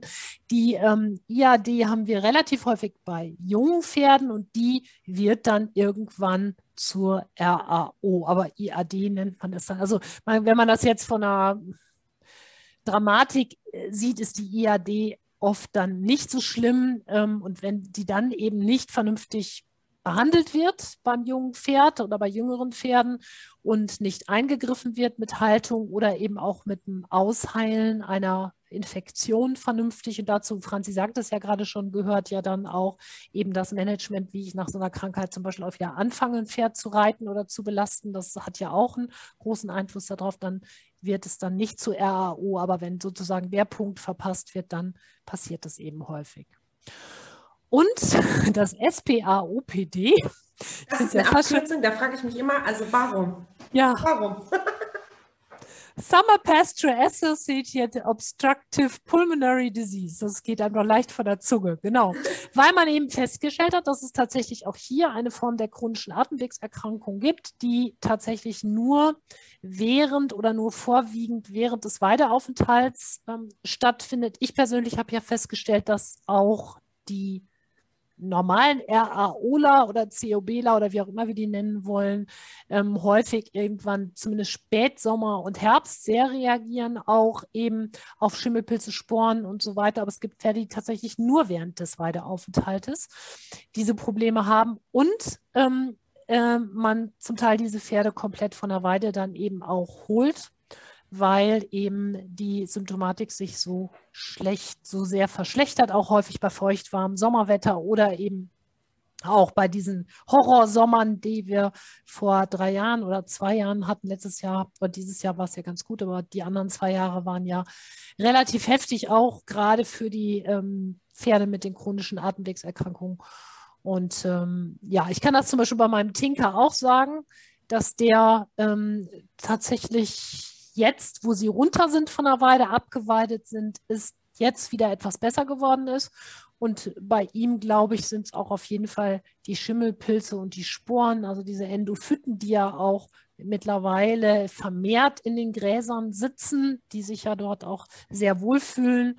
Ähm, gerade auf so diesen, ich sag mal, malträtierten Weiden, ne, die von den Pferden ja auch wirklich überweidet werden. Also das ist ja fast jedem Pensionsstall oder so, dass die Weiden eben extrem überweidet sind auch. Und äh, ihm es da jetzt auch besser geht, wo er runter ist von der Weide. Ist natürlich auch ein Problem. Was macht man dann? Ne? Man hat die Herde zusammen, dann kann man jetzt einen auch schlecht immer wegstellen. Insofern, das ist alles immer so ein bisschen, na, wie macht man es richtig? Wichtig ist natürlich auch, wenn ähm, ein Pferd einmal gehustet hat. Es ist ja immer die Frage, wie lange muss der jetzt stehen, wie lange darf ich jetzt nichts mit dem machen. Natürlich hilft es einem Pferd, wenn er sich bewegt, dass er abhustet. Ich habe aber ähm, jetzt auch im Folge dieses Webinars nochmal viel dazu versucht zu lesen. Was empfehlen Leute eigentlich, wie lange gebe ich meinem Pferd Ruhe und ab wann soll es wieder durch Bewegung abhusten? Da stand zum Beispiel pro Tag Fieber, wo das Pferd wirklich Fieber hat ähm, und dadurch leistungsschwach ist, eine Woche Regeneration. Das bedeutet, wenn mein Pferd drei Tage Fieber hätte, würde es drei Wochen geschont nur bewegt werden. Jetzt überlegt ihr mal, wie viele Personen kennt man, die, wenn das Pferd dann eine Woche Spytolosin bekommen hat, dann wieder voll ins Training genommen werden, sobald es nicht mehr hustet, egal ob es schon fit ist oder nicht. Und das macht dann genau, das kann eben dazu führen, dass Lungenbläschen kaputt gehen oder dass es chronisch wird, weil diese Pferde sich noch nicht regeneriert haben. Es spricht nichts gegen einen Schrittausritt oder einen Spaziergang, aber dieses richtig ins Training wieder nehmen, richtig springen, ähm, das löst dann nicht nur den Schleim, sondern eventuell bringt es auch Alveolen zum Platzen. Ich finde, das ist auch was, äh, was oft unterschätzt wird, ne? die Regeneration. Ja, ja auf jeden Fall. Ähm, genau, ja, das, das glaube ich auch. Und das sieht man, finde ich, tatsächlich auch sehr häufig, dass dann sehr, sehr schnell, ach ja, na, nach dem Motto. Und es ist auch eine ähm, Sache, die natürlich aufs Herz geht. Apropos Herz, das habe ich gerade vergessen bei den ganzen Symptomen. Differentialdiagnostisch beim Pferd ist natürlich immer zu bedenken Herzproblematiken, ne? weil die sich natürlich auch sehr ähnlich zeigen können, inklusive dieser schweren Atmung, inklusive des Hustens. Also gilt es da natürlich immer auch, das Herz mit abzuklären. Das hatte ich noch vergessen. Gut, dann machen wir einmal weiter mit den ähm, konventionellen Tierarztbehandlungsmethoden, ähm, die wir nicht verteufeln, die wir einfach einmal aufzeigen. Also das ist der klassische Weg des, der meisten Tierärzte, natürlich auch nicht allen. Ähm, wir haben entweder die Möglichkeit, schleimlösende, entkrampfende Präparate zu geben. Ich glaube, das bekannteste hier ohne Werbung zu machen ist Spytolosin. Ähm, das soll den Schleim verdünnen, dass der leichter abgehustet ähm, werden kann und gleichzeitig ähm, in Kombination mit Venti, also Venti Plus ist ja Venti plus Pytodosin, soll es ja auch die Bronchien erweitern und Verkrampfung lösen, entkrampfen wirken. Ähm, dann kann man auch entzündungshemmende Präparate geben. Ähm, da kennt man ja Inflakam als mögliche, also was eben die Entzündungsneigung heruntersetzt. Hierzu kann man natürlich auch das Cortison zielen. Wobei es in letzter Zeit immer mehr dazu kommt, dass Cortison gar nicht unbedingt gespritzt wird. Also klar, hat man einen akuten Anfall, sodass das Pferd gar keine Luft bekommt, bekommt das Pferd oft eine Injektion Cortison. Ähm, es gibt jetzt allerdings immer mehr Tierärzte, die auch den Inhalator mit Cortison empfehlen bzw. verkaufen, sodass man ihn als Notfallmedikation zu Hause hat oder das Pferd jeweils jeden Tag einen Hub damit gibt. Ja. Darf ich dazu ist, was sagen? Ja. Oder sagst du dazu noch was? Weiß ich nicht. Also ich wollte noch eben kurz sagen, dass der ja. Vorteil natürlich ist, dass man eine kleinere Menge Cortison oft braucht ähm, und es schneller an den Schleimhäuten ist und da abschwellend wirkt. Aber man natürlich auch noch nicht ganz genau weiß, wie tief das wirkt, wie tief das wirklich geht und es ist unheimlich teuer. Ja. Was wolltest du dazu sagen? Dass ich das als Notfall auch da habe und mhm. dass ich das auch im Notfall, ich glaube vor zwei Jahren, als dieser super heiße Sommer war, gab es einen Tag, wo ich glaube, er hätte das so nicht überlebt ohne das Ding. Das wirkt also wirklich, das muss ich sagen. Und ich war ganz froh, dass ich es im Schrank liegen hatte. Ähm, die empfehlen es ja von Böhringer Engelheim, Engelheim, Engelheim ja, genau. heißt es, ne? Ja. Die empfehlen ja tatsächlich, so wie du sagst, ach, man kann das auch dauerhaft sozusagen als Erhaltungsdosis machen. Das hat jetzt, glaube ich, also das würde ich auch nicht machen. Ähm, ich habe auch festgestellt, als ich dann runtergegangen bin mit der Dosierung auf einen Hub am Tag, hat es einfach nichts mehr genützt. Ich glaube, das kommt jetzt auch darauf, eben darauf an, wie schwer die Pferde betroffen sind. Insgesamt ja. finde ich es aber nicht schlecht zu wissen, dass ich es habe. Weißt du, was ich meine? Es ja. ist unfassbar teuer. Ähm, aber wo du gerade sagtest, Cortison, das Tablettencortison ist ja tatsächlich auch wirklich nicht schlecht. Das habe ich auch da und gebe das im Moment zum Beispiel auch, weil er wieder eine schlechte Phase hat, weil man sagen muss, das Reherisiko ist da natürlich auch ungleich geringer zu der Injektion. Ne? Also das ist schon. Obwohl es natürlich Fälle gibt, Britt, wir erinnern uns letztes Jahr, wir beide haben Webinar gehalten. Ich war vor dem Webinar im Pferdestall, es war alles in Ordnung. Ich kam in den Stall und mein Pferd hatte was auch immer, einen allergischen Schock, worauf wissen wir nicht, hatte sie vorher noch nie. Sie lag am Boden, war eiskalt, klatschnass geschwitzt und hat nach Luft gerungen und gehustet. Tierarzt kam, hat eine Spritze reingejagt. Da gab es keine Alternative. Ne? Ja, also klar. da waren mir Hufrehe, auch hätte ich in Kauf genommen, dafür, dass ja. sie das überlebt. Ne? So. Seitdem habe ich aber auch tatsächlich Cortison-Tabletten, äh, die ich zur Not in Wasser auflösen kann und ihr ins Maul spritzen kann. Ähm, ich habe das Glück, dass mein Tierarzt in der Nachbarschaft wohnt und wie super schnell da war. Hat nicht jeder und je nachdem würde auch nicht jeder mitbekommen, weil es natürlich relativ spät abends war. Ähm, also Cortison ist natürlich immer eine Lösung, aber für uns halt eine Notfalllösung. Wenn es wirklich, also man sollte das nicht, oder wir, wir finden, Britt, ich glaube, ich kann da auch für dich reden, wie du es sagst, nicht prophylaktisch und nicht dauerhaft anwenden. Es gibt Pferde, die natürlich irgendwann an einen Punkt gekommen sind, dass sie es über längeren Zeitraum immer wieder brauchen. Dann ist es so. Natürlich muss man eine Lebensqualität des Pferdes erhalten. Ähm, aber ich finde gerade bei den Sachen immer so wenig wie möglich, weil es natürlich auch den Körper noch andersweitig belastet und natürlich auch die Entgiftungsorgane davon was haben. Ja, ähm, natürlich, auf jeden Fall. Nur Luft, keine Luft kriegen ist auch keine Option, ja. wie man immer so schön sagt. Und natürlich bei Pferden, wo man sagt, die sind sozusagen in der letzten Phase der Erkrankung, ähm, gilt es für mich eben auch immer abzuwägen. Und da steht dann natürlich Lebensqualität gegen auch Risiko. Und ähm, ja, da muss man dann sagen, naja, dann hopp oder top sozusagen. Entweder es funktioniert dann nochmal oder man muss sie tatsächlich einschläfern lassen. Denn ähm, wie gesagt, also keine Luft kriegen ist für, für niemanden eine Option. Ne? Und man muss sagen, ähm, es sind ja auch sehr, sehr viele Menschen, die an der COB oder an der COPD jedes Jahr sterben. Ne? Das ist eine Krankheit, die ja bei Menschen auch, ähm, die es sehr, sehr häufig gibt. Und ähm, ja, wenn man so allein an die Bergarbeiter früher dachte, wie viele haben das gehabt, ne? Die ja. einfach diese, diese Staublungen hatten. Und ja, das ist schon, es ist schon nicht, äh, nicht lustig, sagen wir mal so. Ich nee. habe eine Frage aus dem ja. Chat. Und zwar möchte Helga gerne wissen, gibt es einen Gewöhnungseffekt bei dauerhafter Cortisongabe?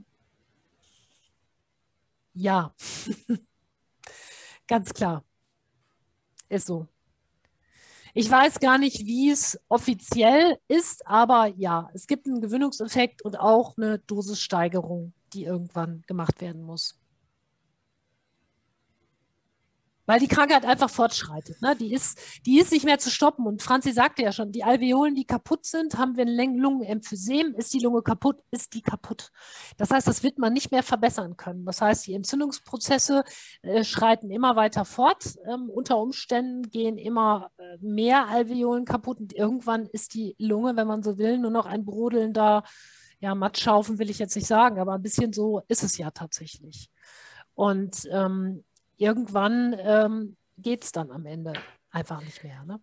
Guter Tipp finde ich auch dazu, falls nächstes Jahr die Equitana stattfindet und falls Dr. Ende sein Leben das Pferd macht, der hat ja immer in so einem Planschbecken eine Lunge, eine Pferdelunge, wo man einmal sehen kann, wie groß die sich im Galopp ausweitet und wie klein sie sonst ist. Ähm, da wird einiges auch nochmal verdeutlicht, wie eine gesunde Lunge auszusehen hat. Ähm, noch eine Frage von Helga, ob es denn Alternativen zum Cortison gibt. Irgendwann am Ende fast nicht mehr. Also je nachdem, wie schlimm es ist, aber irgendwann ähm, oder in so einem akuten Fall, wie mein Pferd diese Atemnot hatte, ähm, da, die wäre erstickt. Also da gab es nichts mehr. Ja. Ja, genau. Also am Ende der Krankheit muss man sagen, gibt es eigentlich keiner, keinerlei Optionen. Ich weiß, dass immer wieder auch ähm, es gibt tausend Produkte, die immer wieder auf den Markt kommen. Dann soll es MSM sein, was ist halt dann dies oder das. Es gibt bestimmt auch verschiedene Fälle, wo einfach solche Spontanheilungen auch mit alternativen Produkten super zustande kommen. Keine Frage, das will ich überhaupt nicht. Ähm, ja, will ich gar nicht behaupten, dass das nicht so ist. Aber wenn wir jetzt prozentual davon ausgehen, muss man sagen, 80 Prozent brauchen irgendwann Cortison. Das es ist gibt, so. Genau, aber es gibt ja viele Alternativprodukte, womit man es lange hier rauszögern kann, genau. wo man dann wirklich äh, das Cortison auf ein Minimum reduzieren kann. Und das ist ja eigentlich die große Chance.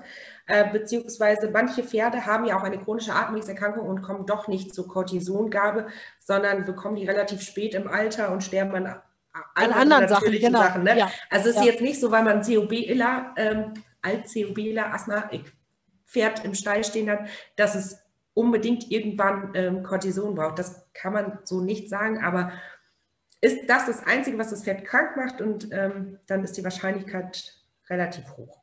Ja, nur solche Produkte oder solche Medikamente sind ja genau für solche Fälle auch gemacht worden. Und da am Ende dann, da, da muss man einfach abwägen, was eben jetzt in Frage kommt. Ne? Und was, was ich einfach auch will und inwieweit ich da eine Lebensqualitätsverbesserung habe. Aber jetzt muss man ja sagen, es gibt ja immer von bis. Ne? Jetzt reden wir ein bisschen zu negativ, weil ja nicht jedes Pferd, was eine chronische Atemwegserkrankung hat, sofort sozusagen kurz vor der Atemnot ist, ja.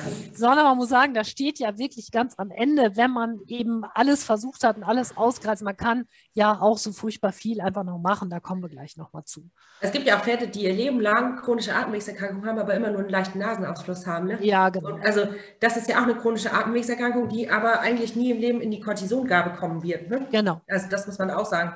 Ähm, jedes Tier hat ja auch irgendeine Schwachstelle. Beim einen ist es der Magen, beim anderen die Atemwege. Irgendwas hat jeder. Äh, wir Menschen haben ja auch irgendeine Schwachstelle, was bei Stress zum Beispiel ausbricht. Und so ist es bei den Pferden auch. Also ja. Genau. Es gibt ja auch chronische Atemwegserkrankungen, die ein bisschen harmlos in Anführungszeichen verlaufen. Wenn es nicht harmlos verläuft und wir absolut nicht weiter wissen, dann kann eventuell irgendwann eine Lungenwäsche anstehen. Eine Lungenwäsche Ähm, ich weiß nicht, ob der eine oder andere von euch das schon mal gesehen hat. Ich war noch nie live dabei äh, oder habe es noch nie ähm, mitbekommen, dass ein Pferd in meiner Umgebung eine hatte. Das läuft so ab, dass an mehreren Tagen eine hohe Dose Flüssigkeit den Pferden verabreicht wird, entweder intravenös oder zum Teil über eine Sonde direkt in den Magen. Und weil die Flüssigkeit im, ähm, viel zu viel im Körper ist, wird es über die Schleimhäute der Atemwege zum Teil ausgeschieden. Und dabei sollen sich Schleimbelege lösen und damit eben die Lunge gewaschen werden, gereinigt werden. Weitere Möglichkeit äh, der Behandlungsmethode vom Tierarzt ist natürlich eine Inhalation. Wir hatten die gerade schon mit Cortison, aber auch ein Tierarzt empfiehlt natürlich ähm, verschiedene Präparate oder auch eine Kochsalzlösung. Bei vielen Tierärzten kann man sich auch Inhalationsgeräte zum Teil ausleihen. Ähm, und das A und O für jeden chronischen Atemwegspatienten, allerdings würde ich auch weitergehen, ich finde für jede gesunde Pferdehaltung, ist ja immer die Haltung zu verbessern. Ähm, wir haben hier unten nochmal den, die Fakten stehen, die Britt und ich jetzt schon oft genug gesagt haben, dass, es, dass chronische Atemwege halt langwierig, aufwendig und kostenintensiv werden können und dass sie nie auf keinen Fall zu spät erkannt werden dürfen. Also ein Husten ist einmal zu viel gehustet, damit die Lunge eben nicht irreversibel geschädigt wird und damit die Lungenbläschen heile bleiben können. Kathi, das Webinar, was wir haben über das FlexiNap, ist das noch online? Ähm, ja, schreibe ich gerade im Chat. Ah, super, genau. Weil wir von wegen der Inhalation, äh, man kann ja relativ viele Produkte auch über das FlexiNap mit vernebeln und für mich ist so diese, diese guten, also etwas besseren Inhalationsgeräte und zu denen würde ich das FlexiNap auf jeden Fall zählen, ähm, natürlich auch sehr gut für den Besitzer eben anzuschaffen sind. Die sind nicht ganz günstig, aber man muss sagen, habe ich ein Pferd mit chronischen Atemwegserkrankungen, kann das unfassbar viel helfen. Ähm, und im Übrigen auch gesunde Tiere. Ne? Also, na, das, äh, das auch noch. Also ähm, gibt viele, die das mittlerweile prophylaktisch machen. Ich kenne so Stallgemeinschaften, wo die irgendwie zu viert oder fünf so ein FlexiNap angeschafft haben und einfach auch, wenn wir so trockene Sommer haben oder ein trockener Winter irgendwie ist, die Pferde prophylaktisch zwei, dreimal die Woche einfach mit Kochsalzlösung inhalieren lassen. Und das schadet auf gar keinen Fall, sondern ist präventiv einfach auch sehr gut. Ich kenne auch mehrere Betriebe, die einfach zweimal im Jahr ähm, einen Sola-Anhänger kommen ja, lassen. Ja, auch toll. Also weil Soli ja auch nochmal von außen auf die Haut eine ganz gute Wirkung hat und ähm, ja. die das einfach zweimal im Jahr eine Woche mit allen zusammen mieten, das lohnt sich natürlich auch. Ja. Oder am besten natürlich eine Solo-Box im Stall einfach bauen. Ne? Ja, kann man ja jedem Stallbesitzer mal vorschlagen. Die werden alle begeistert sein. Ähm, genau, gehen wir nun auf die Haltung ein. Die Haltung eines Pferdes äh, sollte generell natürlich mit viel Frischluft sein und manchmal, also das, was wir jetzt alles sagen, uns ist völlig bewusst, dass wenn man die Pferde nicht hinterm Haus stehen hat und selbst da kann man es nicht optimal machen, dass man immer einen Kompromiss mit dem Stallbesitzer eingehen muss. Ähm, wenn es dem Pferd aber zusehends schlechter geht, muss man überlegen, ob man einen anderen Stall findet. Auch das weiß ich, dass das durchaus schwierig ist und manchmal einfach nicht sofort lösbar ist. Man kann immer versuchen, so viel wie möglich gut zu machen. Und da wollen wir jetzt einmal mit euch drauf eingehen, was wir denn so machen können. Also auf frische Luft achten, ähm, zum Beispiel in Offenstall, dass die Pferde wirklich viele, viele Stunden draußen sind, ein Fenster haben, ein Paddock. Pferde sind total unempfindlich, was Temperaturen angeht, aber die dürfen auf keinen Fall im Durchzug stehen. Durchzug ist das Einzige, was Pferde wirklich anhand der Temperatur alleine krank machen kann. Also auch in einem Offenstall darf es nicht ziehen, auch in Paddockboxen darf es nicht ziehen. Ähm, regelmäßiges Misten um Einatmen von Ammoniak und Schimmelpilzen zu vermeiden. Das haben wir hier stehen, obwohl ich ja vorhin was Gegenteiliges gesagt habe, weil die wenigsten Stallbesitzer oder die wenigsten Leute ähm, tatsächlich ein vernünftiges Mistmattensystem hinbekommen, weil man dann wirklich richtig dick einstreuen muss. Ganz, ganz wichtig, während man einstreut, während man fegt, darf das Pferd nicht im Stall sein. Alveolengängiger Staub. Das bedeutet, ähm, Partikel, die kleiner sind als 5 Mikrometer, also die mit dem Auge gar nicht zu sehen sind, sind alveolengängig und dieser Feinstaub legt sich tatsächlich erst vier Stunden ungefähr nach dem Fegen. Also wenn ihr eine Steigasse fegt, dauert es vier Stunden, wenn die nicht angefeuchtet ist, bis sich dieser Staub gelegt hat. Dazu hat die Uni Göttingen ganz viel geforscht. Als ich dort mein Studium gemacht habe, das war unheimlich interessant. Die haben auch so verschiedenen Einstreu geforscht Und es ist tatsächlich auch bei staubarmen Einstreu so, dass man natürlich immer noch einen Teil des Feinstaubes hat, der eben durch die Luft geht. Deswegen ist es wichtig, am besten morgens die Pferde raus, dann wird eingestreut, dann wird Heu verteilt und dann wird gefegt. Ähm, und was ich ganz, ganz schlimm finde mittlerweile, ist, wenn ich das auf großen Steigassen sehe, dass abends das Heu quasi in die Box geschoben wird, das Pferd direkt die Nase in das Heu macht, da schon mal einatmet und dann wird jede Boxentür nochmal aufgemacht und eben der letzte Rest reingefegt. Mhm. Also quasi genau in die Nüstern gefegt. Ähm, manchmal wusste man es nicht besser, manchmal ist es einfach vom Handling so, aber natürlich ist das richtig, richtig schlecht. Beim ähm, Putzen, wenn ihr euer Pferd putzt, solltet ihr darauf achten, dass ihr es am besten im Freien putzt, wenn es total doll regnet. Vielleicht habt ihr einen überdachten Platz. Wenn nicht, dann versucht es an der offenen Tür oder so wenigstens zu putzen, weil natürlich auch beim Putzen eine extreme Staubentwicklung stattfindet.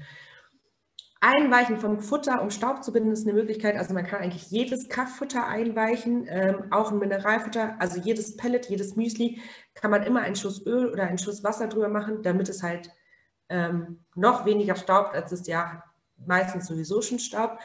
Und auch Heu kann natürlich bewässert werden oder bedampft werden. Hier muss man natürlich Rücksprache mit seinem Stallbesitzer halten. Vielleicht kann man sich auch zusammen mit mehreren einen Bedampfer holen oder selber bauen.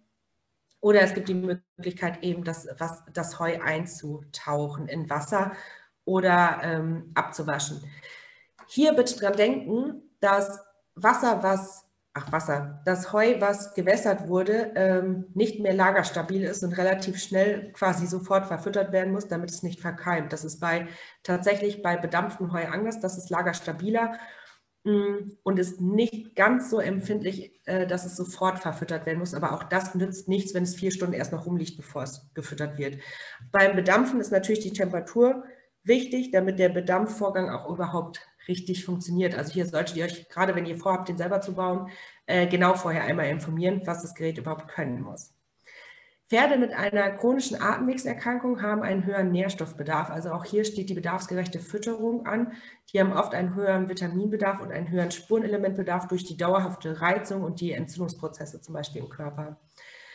Kräuter zur Linderung stellt Brit euch gleich noch vor. Was natürlich wichtig ist, dass ihr die Pferde wenig, wenn ihr könnt, in der Halle reitet und wenn ihr in der Halle reitet, dass der Boden gut gewässert ist. Dann, wenn es möglich ist, im Sommer die Stallgasse wässern, bevor gefegt wird oder ähm, wenn die Pferde da drin stehen. Also überall, wo ihr Staub schon seht, ist es viel zu staubig für eure Pferde. Und auch wenn ihr reitet und ähm, quasi in der richtigen Staubwolke seid, dann reitet da Schritt durch und versucht woanders zu traben und zu galoppieren. Das sind sehr, sehr schwierige Sachen zum Teil, ähm, die aber gerade bei Pferden, die vielleicht in der Vorstufe der chronischen Atemwegserkrankung sind oder bisher nur eine leichte chronische Atemwegserkrankung haben, doch zur Linderung bzw. zur Verzögerung führen können. Ich habe eine Frage, beziehungsweise, ja. beziehungsweise zwei Fragen. Ähm, die erste Frage ist, wie lange ist das gewaschene Heu lagerfähig? Kommt oft ganz auf die Temperatur an. Ja, also im Sommer noch kürzer. Im Sommer äh, ist die Lagerstabilität quasi gleich null Minuten. Äh, Im Winter darf es natürlich nicht einfrieren, aber bei kälteren Temperaturen, so Kühlschranktemperaturen, ja, halbe Stunde, dann fängt eigentlich schon der mikrobielle Prozess an. Und das kann kaum jemand leisten. Ja, ist so. Das ist das Problem. Das so passiert es in der Realität nicht, sondern oft ähm, an dem Stall, an dem ich vorher war, war es so, da wurde abends gewässert für nächsten Morgen. Und das ist Realität in ganz vielen Stellen. Auch im Sommer übrigens. Ja, und das ist natürlich schwierig. Ich meine, ich kann das auch verstehen, wenn der Stallbesitzer zum Beispiel Strohboxen hat und die Pferde im Stall gefüttert werden äh, und man das Heu nass macht und dann erst abtropfen lässt. Ne? Und das hat ja auch schon oft eine Verzögerung. Also Tatsächlich, ich kenne das aus Offenstellen, ähm, dass die Pferde halt die Heufütterung draußen haben. Dann kann man gut nasses Heu zum Beispiel in die Raufe machen, dann tropft es da halt raus, dann kann es auch relativ frisch gewässert sein. Mhm. Aber dazu muss man natürlich auch die Voraussetzung haben. Mhm. Dann noch eine Anmerkung oder Frage von Claudia. Dann ist ja ein Sandpaddock auch nicht gut. Jein. Interessanterweise hat man auch hier in der Forschung festgestellt, dass tatsächlich die Sandpartikel nicht so schlimm sind für ein Pferd wie der Feinstaub, der aus dem Heu und aus dem Stroh kommt, interessanterweise. Ob das auch daran liegt, also das können sie besser kompensieren. Sicherlich, wenn ich jetzt einen völlig ungeeigneten Paddock-Sand habe, der also bei der kleinsten Kleinigkeit hochfliegt, ist das auf die Dauer auch nicht so gut. Aber es ist tatsächlich nicht so schlimm wie die Partikel aus Stroh und Heu, die wir zum Teil nicht sehen. Ja, die alveolengängigen Partikel, also die, die wir nicht sehen und trotzdem in der Luft sind, sind ja die schädlichsten. Genau. Weil die halt von den Flimmerhärchen und so nicht rausgefiltert werden, sondern wirklich in die Lungenbläschen gehen. Ja.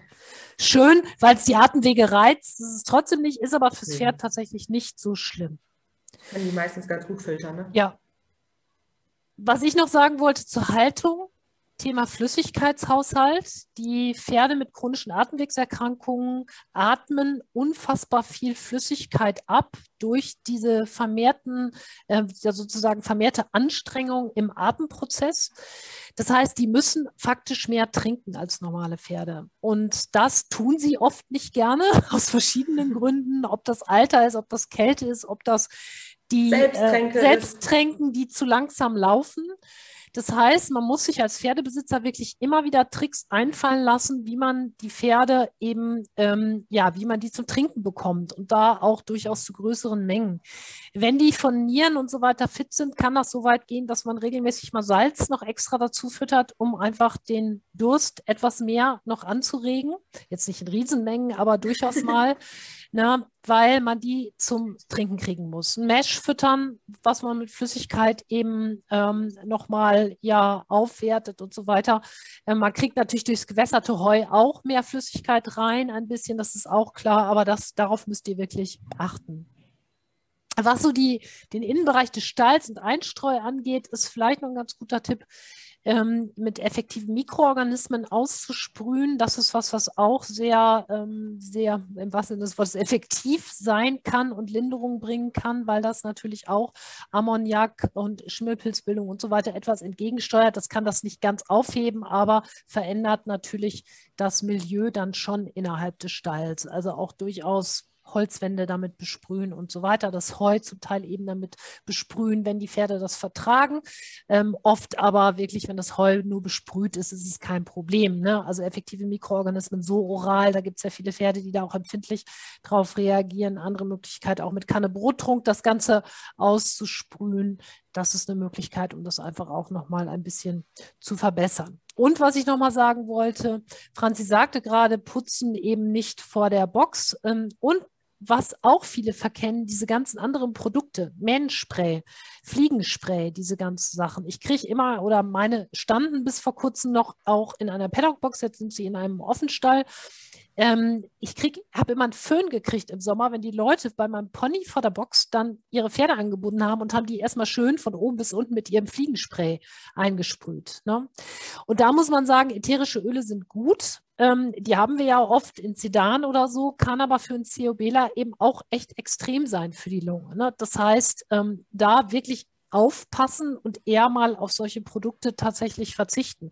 Also ich habe bei meinem das so im Sommer, der kriegt nur ein selbstgemachtes Fliegenspray ohne ätherische Öle, wo wir, wo ich ähm, ja Obstessig und schwarzen Tee und solche Sachen drin habe, weil ich ihm das auch nicht zumuten will. Ne? Also da muss man auch gucken. Das gleiche gilt für die ganzen Glanzsprays und keine Ahnung, was es da alles gibt. Auch da kann man, glaube ich, besser dann auf Produkte zum Beispiel mit effektiven Mikroorganismen zurückgreifen. Da gibt es mittlerweile ja auch Fellpflege und so weiter, ähm, weil das eben die Atemwege nicht so reizen. Da muss man einfach die Stallgenossen dann auch mal darauf aufmerksam machen, dass man sagt, hey, ähm, wenn du dein Pferd einsprühst, dann geh doch bitte raus und mach das nicht irgendwie einen Meter vor meiner Box. Ne? Das ist dann unter Umständen auch problematisch. Ja, und ganz viele COBler ähm, reagieren ja zum Teil auch allergisch auf Inhaltsstoffe von den ganzen Fliegensprays. Ne? Ja. Das darf man ja auch nicht vergessen. Ja, genau. Gerade wenn die zusammen auf der Wiese stehen und Fellpflege machen und so. Auch ähm, ein Ding, ja. Das hat auch schon zu Atemwegsproblemen geführt. Genau, ne? ein bisschen ähm, bleibt sie auf jeden Fall drauf. Ne? Auch nicht ja. ewig. Und da sind auch ätherische Öle nicht unbedingt immer gut, obwohl das ein natürliches Produkt ist, sind die natürlich trotzdem relativ heftig und verträgt eben auch einfach nicht jedes Pferd. Ja, Ach ja, genau. Von wegen ätherische Öle. Nochmal einmal, weil wir vorhin den, äh, diese Inhalationsgeräte haben. Bitte, ihr dürft niemals, niemals, nie, Franzi, ne? das ist immer unser Spruch, ähm, ätherische Öle über diese Inhalationsgeräte vernebeln. Ne? Also kommt nicht auf die Idee, ein Thymianöl, ein Fenchelöl von Primavera zu nehmen und das in diese ähm, in diese Vernebler zu packen. Das kann also tatsächlich bis zum epileptischen Anfall oder zum Tod führen. Das ist also wirklich richtig gefährlich, sondern da nur Produkte benutzen, die wirklich dafür vorgesehen sind. Das ist ganz wichtig. Aber es gibt ja immer mehr Leute, die im Winter zum Beispiel Eukalyptus, ähm, ätherisches Öl in, im Stall versprühen. Ne? Ja, gut. Das bringt fürs Pferd aber jetzt auch nicht so viel, weil das geht ja. natürlich nicht bis in die, in, in, die unteren Atemwege. Das gleiche gilt für diese, ich sag mal, wie man das früher machte, im Jutesäckchen äh, oder mit dem heißen Wasser. Das ist bis zum Kehlkopf ein bisschen weiter geht das beim Pferd, aber so tief kriegt man es nicht rein. Man muss sagen, mit diesen Vernebelern, die wir so kaufen können, wenn die jetzt nicht Klinik, Ultraschall, hocheffektiv äh, Vernebler sind, geht es auch nicht bis ganz rein. Dafür sind die Wege einfach zu weit. Aber ja. man kann natürlich trotzdem in dem Rahmen ein bisschen was machen. Aber sicherlich jetzt nur Eukalyptus Spray in der Box verteilen, kommt jetzt nicht so unbedingt an. Ähm, ja, das ist klar. Die Daniela hat noch einen, Hinweis im Chat gegeben gerade.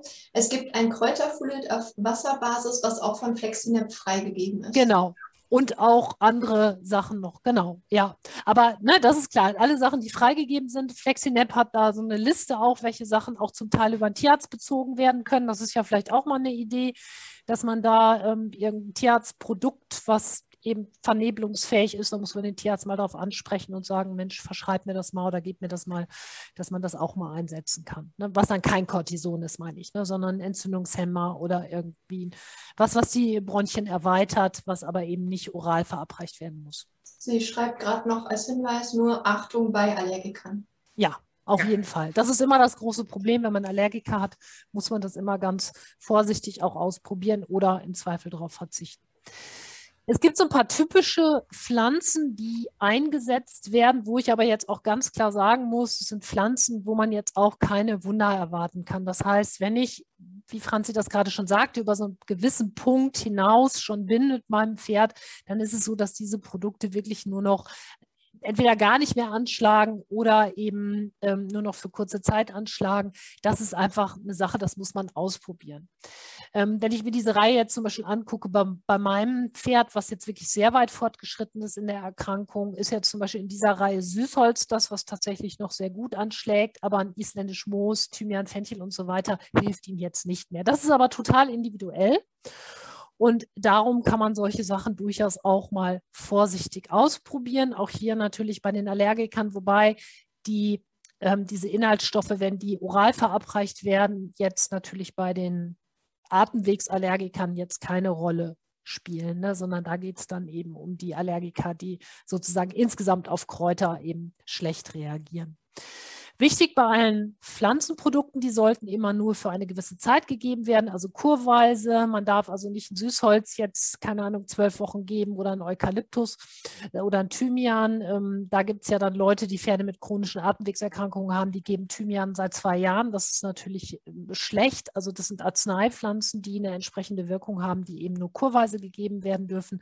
So eine Kur ist, das kommt immer aufs Produkt an sich an. Also Süßholz zum Beispiel, wie gesagt, nicht ganz so lang. Jetzt ein Fenchel, ein isländisch Moos kann man auch mal vier, fünf, sechs Wochen geben, je nachdem. Aber dann müssen die Produkte eben abgesetzt werden. Und wir haben natürlich ganz viele Fertigmischungen auch der verschiedenen Hersteller, die eben für entsprechende ja, Erkrankungen da zusammengemixt sind. Isländisch Moos jetzt als Beispiel ein Produkt mit ganz vielen Schleimstoffen, hat über 70 Prozent Schleimstoffe verschiedene Flechtensäuren und so weiter und auch einige Enzyme. Und isländisch Moos wirkt sehr stark entzündungshemmend, wirkt antimikrobiell, ähm, stärkt nebenbei auch noch das Immunsystem und ist extrem reizlindernd und gilt eben als klassische Schleimdroge. Ne? Das haben wir ganz häufig eben auch in so Husten, ähm, Hustenmischungen äh, mit drin, ne? weil es so gerade bei trockenem Husten sehr gut hilft. Und das ist das ja, weil gerade bei den chronischen Atemwegserkrankungen haben wir oft diesen trockenen Husten oder sie husten gar nicht mehr, was auch nicht viel besser ist, ne? weil letztendlich überhaupt keine Reaktion mehr kommt. Man muss sagen, früher hat man immer bei den Rauchern gesagt, solange sie noch husten, ist alles in Ordnung. Wenn sie nicht mehr husten, ist es ganz schlecht. So ähnlich ist es tatsächlich auch bei äh, ein bisschen manchmal bei den ähm, bei dem equinen Asthma, wenn die jetzt gar nicht mehr husten oder abhusten können, ist das natürlich auch sehr schlecht. Ähm, ja, dann ähm, das Süßholz ähm, ist was, was auch extrem Magenschleimhaut regenerierend ist. Daher kennen es vielleicht viele von euch auch.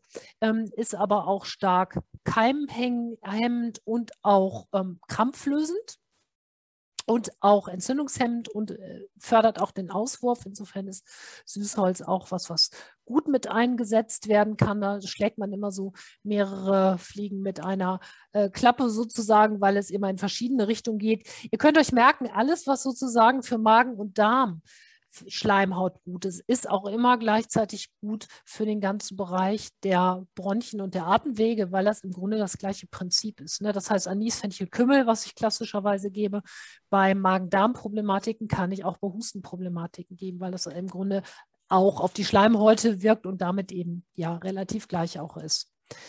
Eukalyptus, wahrscheinlich auch allen bekannt, auch eine Pflanze, die stark schleimlösend wirkt, auch antibakteriell, also entzündungshemmend und auch klassisch bei Erkältungskrankheiten gegeben wird und auch bei der symptomatischen Behandlung von Asthma, das heißt also eben, um eben ja, zu entkrampfen auch und äh, Schleim zu lösen und wird insgesamt auch bei akuten Erkältungskrankheiten natürlich eingesetzt.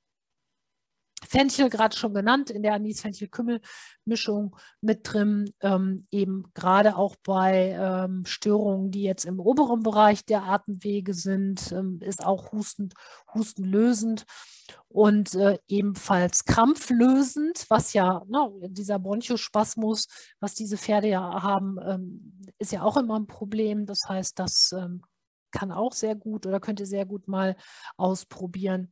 Und der Klassiker Thymian, letztendlich ja eine Pflanze, die sowohl antibakteriell als auch antiviral wirkt.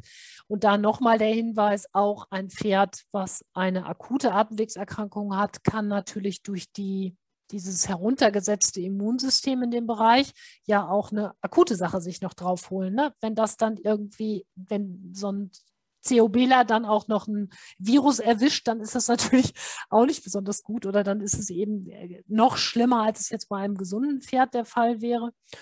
Und da ist der Thymian durch seinen hohen Anteil an Thymol, was ja auch gleichzeitig ähm, sozusagen ein Schmerzmittel ist, ist eigentlich so das größte Bronchospasmolytikum, was wir eigentlich in der Phytotherapie so haben.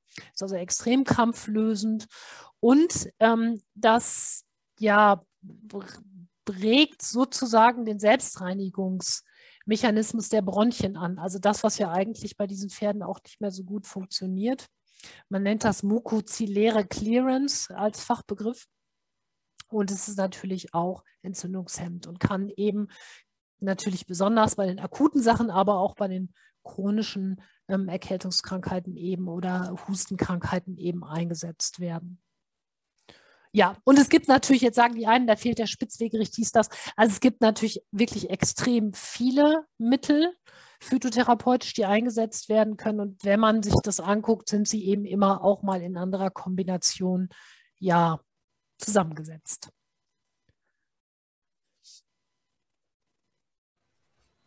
Genau.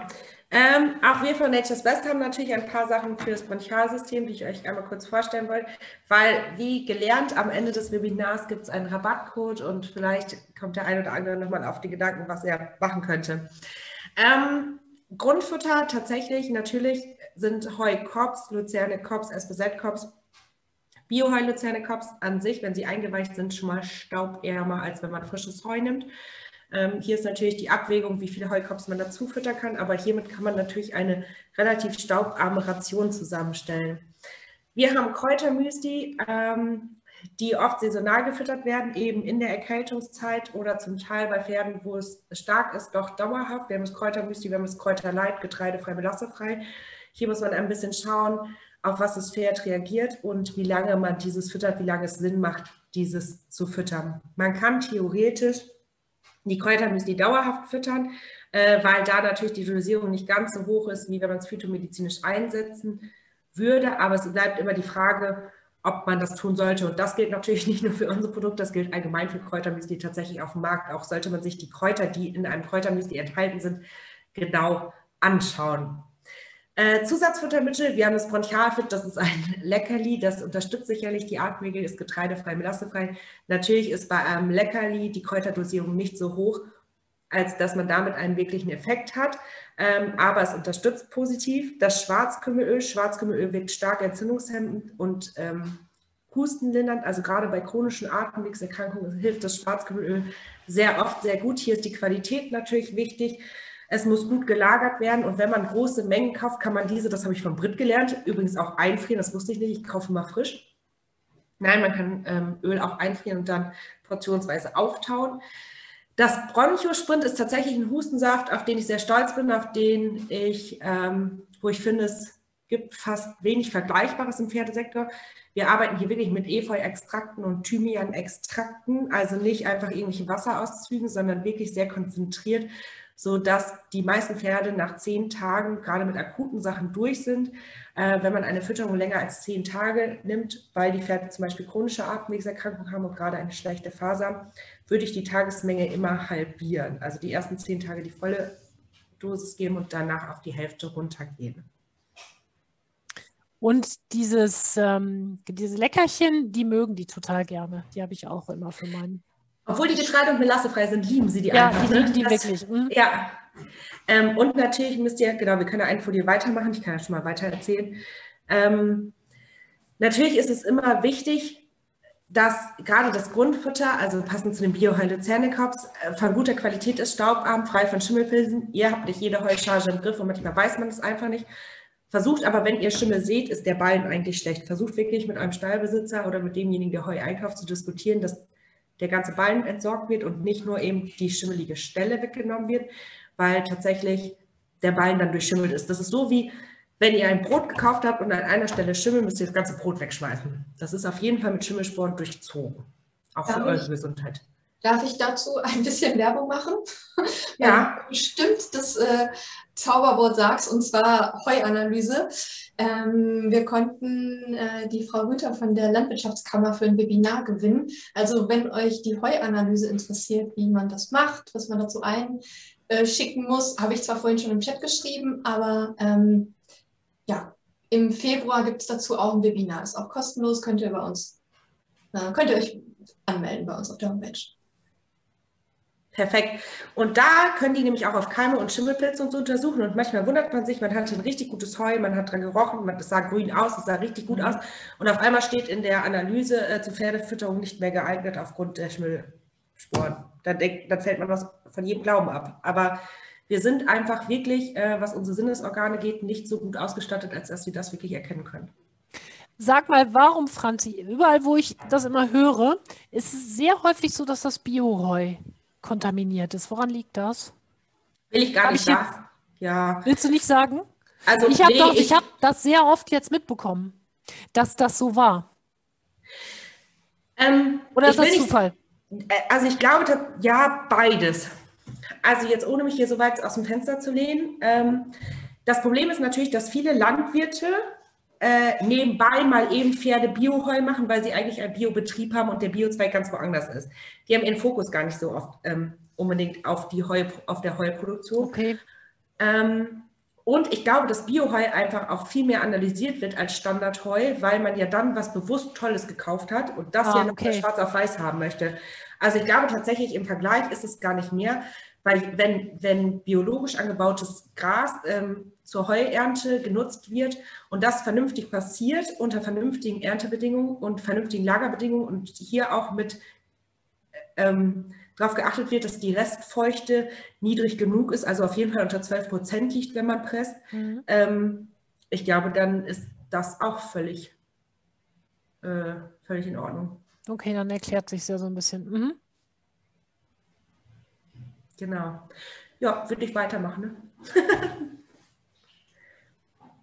ja, die Bioheil Luzerne Kops hatten wir schon 50% Heu, 50% Luzerne. Ähm, ist natürlich, wenn es gepresst ist, wir schicken jede Charge durch ein Labor. Sollte da Schimmelpilze sein, wird die Charge direkt gesperrt und ist gar nicht zur Produktion weiter, ähm, weiter zu verarbeiten. Von daher ist man natürlich bei ja, produziertem Futter irgendwie auf der sichereren Seite, aber natürlich ersetzt das nicht das normale Heu, das normale Stroh. Ach, das hattest, hattest du schon, ja, ne? Ja, hatte ich auch schon. So ganz genau müssen wir auch nicht drauf eingehen. Wir sind ja wieder gut in unserem Zeitplan. Bronchiosprint, hier steht es nochmal, ähm, Efeu, Thymian und hier sind natürlich ätherische Öle enthalten, auf natürliche Weise. Ähm, das wirklich gucken, dass ihr nach zehn Tagen auf die Hälfte der Dosis dann runtergeht. Das ist ein Hustensaft, der übrigens wirklich sehr gut schmeckt, den ich auch selber nehme. Genau, Schwarzkübelöl sind wir auch schon drauf eingegangen. Ich habe vorhin zu viel. Du warst zu schnell. Ja, kannst du mal sehen. Habe ich wieder Gas gegeben.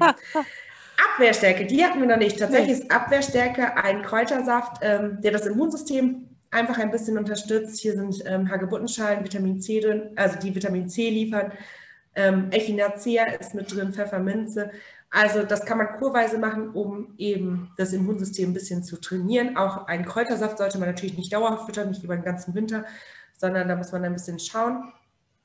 Gut empfiehlt sich das immer im Frühjahr und im Herbst. Ich finde mal bei den Wetterwechseln, da haben wir oft tatsächlich gesundheitliche Probleme oder jetzt gerade sehe ich das auch bei unserem Reitverein. Viele Pferde kommen klatschnass aus der Reithalle. Man weiß dann noch nicht, irgendwie ist es ja doch 10 Grad, dann stehen sie aber doch mal im Zug. Ähm, Abschnittsdecke ja, nein, eingedeckt ja, nein, Scheren ja, nein. Gerade in diesen schwierigen Wetterlagen äh, kann so ein Kräutersaft auf jeden Fall das Immunsystem sehr gut unterstützen, auch wenn vielleicht schon mehrere Pferde links und rechts in den Boxen husten. Jetzt ist hier der Rabattcode schon zu sehen. Also wenn ihr auf www.reifessenmarkt.de geht und euren Warenkorb mit ungefähr Artikeln ab 20 Euro zusammenstellt und dann den Code ATEM21 eingibt, habt ihr 15% Rabatt auf eure Bestellung. Genau, ich würde gerne abschließend noch eine ähm, Sache noch so abschließend sagen zu dieser Atemwegsgeschichte. Da wird tatsächlich sehr, sehr viel geforscht. Ähm, es gibt mehrere Forschungsarbeiten, die sich auch nochmal genau darauf beziehen, wie unterscheidet man jetzt die verschiedenen Formen, ne? RAO und IAD und so weiter und so fort. Wie kann man das zusammenfassen? Es wird viel geforscht am Thema Disposition, also genetische Disposition innerhalb der Rassenverteilung. Das ist vielleicht auch ganz interessant. Da findet man immer auch mal wieder ein paar Artikel, paar Artikel zu. Und, und das ist so die, der abschließende ähm, Teil, den ich gerne noch loswerden würde. Es wird eben auch ganz viel geforscht zum Thema Darmmikrobiom und chronische Atemwegserkrankungen. Inwiefern ähm, das sozusagen eine Wechselwirkung hat. Man hat bei den COB-Lern eben festgestellt, dass man auch deutliche unter, also deutliche Missbesiedlung sozusagen im Darmmikrobiom hat. Und wir wissen ja beim Pferd, wie äh, wichtig, also es ist bei allen Lebewesen natürlich wichtig, aber gerade beim Pferd natürlich auch extrem als Pflanzenfresser. Und insofern wäre mein Tipp an euch, auf jeden Fall auch nochmal zu gucken, wie sieht es da aus? Also wie sieht sozusagen das Darmmikrobiom aus? Das wiederum hat natürlich auch einen Einfluss auf das Immunsystem, weil eben 80 Prozent des Immunsystems im Darm sitzen und so weiter und ihr da vielleicht einfach auch nochmal schaut, ob da was im Argen liegt oder ob da irgendwie in der letzten Zeit auch ähm, Störungen waren, keine Ahnung durch was, ob das jetzt ähm, Wurmkuren sind oder sonst was, die übermäßig gegeben wurden oder Parasitenbefälle oder wie auch immer. Ich kann nur sagen, bei meinem Pony geht das auch voll auf. Das heißt, immer wenn der akute Schübe auch hat, hat er oft Kotwasser mit dazu, hat oft eben andere Verdauungsstörungen, sodass man da schon ganz klar den Zusammenhang sieht. Das heißt, man kann natürlich natürlich auch neben irgendwelchen Sachen, die jetzt auf die Lunge wirken, eben versuchen, über den Darm, über den Darmaufbau oder eben über ähm, ja, Fütterungsgeschichten da ähm, auch nochmal auf die Erkrankung an sich einzuwirken. Also das ist vielleicht auch nochmal eine ganz gute Idee dazu. Und dazu hatten wir ein Webinar, das Webinar Darmsanierung. Also genau, wer da nochmal tiefer genauer gucken möchte, ähm, kann sich vielleicht die Webinaraufzeichnung nochmal anschauen. So, Britt, und jetzt kannst du die nächste Folie machen und dann kommt der Marlon. Ein Fallbeispiel. Haben genau. genau, da hat sich die Rebecca gemeldet bei uns und hat ihren Marlon eingeschickt. Und vielleicht mag sie kurz ähm, für uns alle zwei, drei Sätze zu Marlon und zu seiner Geschichte sagen. Ähm, ja, moin. Moin. Ein hübsches Pferd übrigens. Das ist jetzt aber auch gerade ein Starfoto. Ist ja. ja aus der schützenden Hand, nee, ne? Nee, nee, nee. nee? Also ähm, der ist privat gezüchtet. Ah also ja, okay. Marlon vom Trollmoor. Oh, und, äh, ja. Kleine Privatzucht hier nördlich von Hamburg. Ja, ein paar Worte. Also Marlon ist wie gesagt 15 Jahre alt. Ähm, als er 10 war, 2016, haben wir die Diagnose bekommen, dass er unbemerkt schon fast erblindet ist.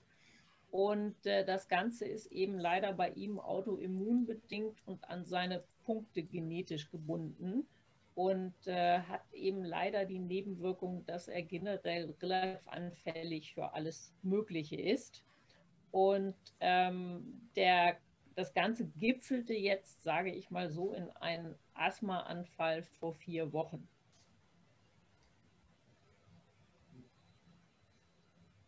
Das heißt, er hat vorher überhaupt nichts mit Hustenerkrankungen zu tun gehabt und hat plötzlich einen Anfall gehabt?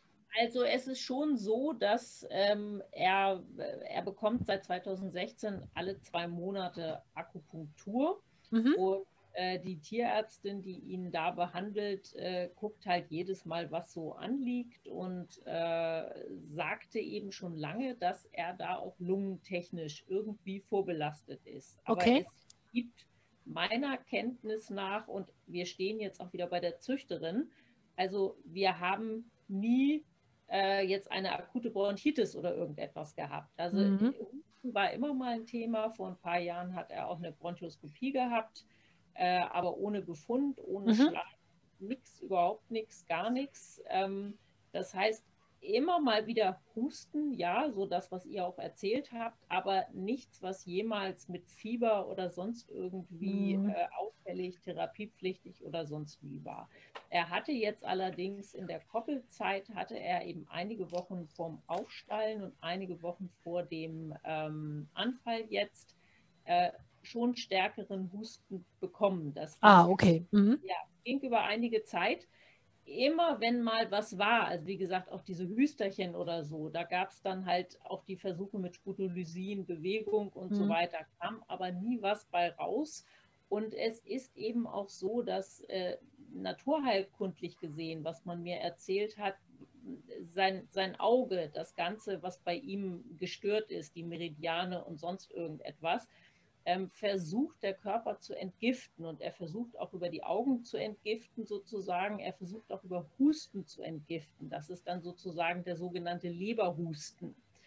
Ähm, ja, das heißt, über die Jahre gab es verschiedene Theorien dazu mhm. und das Ganze gipfelte jetzt eben in diesem Anfall.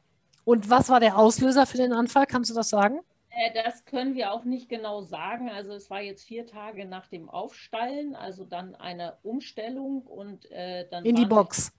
Äh, ja, also er hat eine Auslaufbox, genau. Von der, von der Koppelzeit, von der 24 Stunden Sommer-Koppelzeit hm? dann in den Stall gekommen. Und ähm, ja, was es jetzt genau ist, die Tierärztin sagt eben auch im Laufe der Jahre, ja, es, es können Pollen sein, es kann eine Allergie sein, es kann jetzt der Heustaub sein. Also es sind, es kommt bei ihm wahrscheinlich ganz, ganz viel zusammen. Er steht auf Holzpellets, ne? Ja, genau. Mhm. Ja, das ist ja auch nochmal richtig. Ähm das war jetzt von Anfang an so, als er eingestellt wurde auch schon? Äh, ja, ja, die, äh, ja. genau. Da, die stehen schon seit Jahren auf Holzpellets. Okay. Das heißt, was neu dazugekommen ist, runter von der Weide, er ist die ganze Zeit auf der Weide nicht zugefüttert worden mit Heu. Äh, doch, es wird dort auch Heu angeboten, ja. Okay. Ja. Also wir haben eine, eine, so, ein, so, ein, so ein Riesenteil da stehen, wo ein Rundballen reinkommt. Ja, okay. Das heißt, das trockene Heu war er auch gewöhnt, als er eingestallt wurde. Äh, ja, genau, exakt das Heu, weil wir machen selbst Heu mhm. und äh, es sind auch äh, Bio-Wiesen. also das heißt, wir kaufen nichts dazu und ähm, ja, waren eigentlich davon überzeugt, dass das ganz toll ist.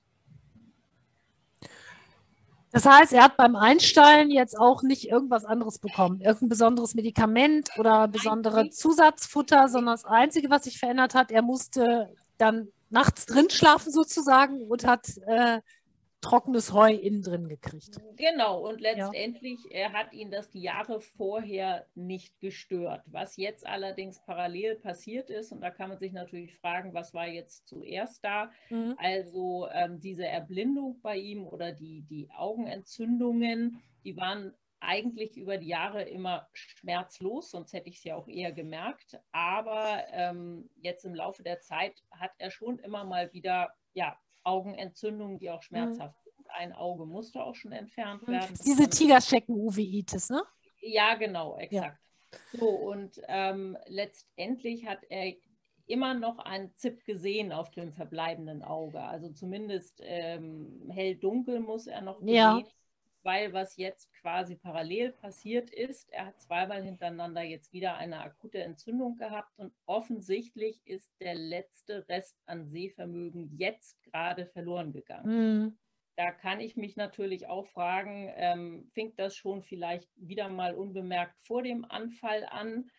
Äh, mhm. Hat das Aufstallen ihn dann doch gestresst? Ähm, was kam da alles zusammen? Mhm. Der ist jetzt alleine in einer Box und war vorher die ganze Zeit in einer Gruppe oder ist das eine, ich habe es jetzt nicht so genau verstanden, oder stehen die alle zusammen in so einem großen Laufstall? Äh, nein, nein, also es ist kein, kein Offenstall, sondern sie haben schon ihre Box mit Auslauf, aber ja. er, er steht neben zwei anderen. Also es ist äh, ja eine ganz kleine Herde. Also es sind ja, okay. Das heißt, es sind vier Stuten da, die er teilweise von Geburt an kennt. Mhm. Und er hatte auch lange einen Wallach-Kumpel, aber der musste leider eingeschläfert werden, weil er schon sehr alt war vor zwei Jahren. Und vor zwei Jahren wurde der eingeschläfert? Ja, genau. Ja. Wie, ähm, sind, wie sind die Boxen? Sind die alt? Sind die neu? Ähm, na, sind schon eher älter. Hm, okay.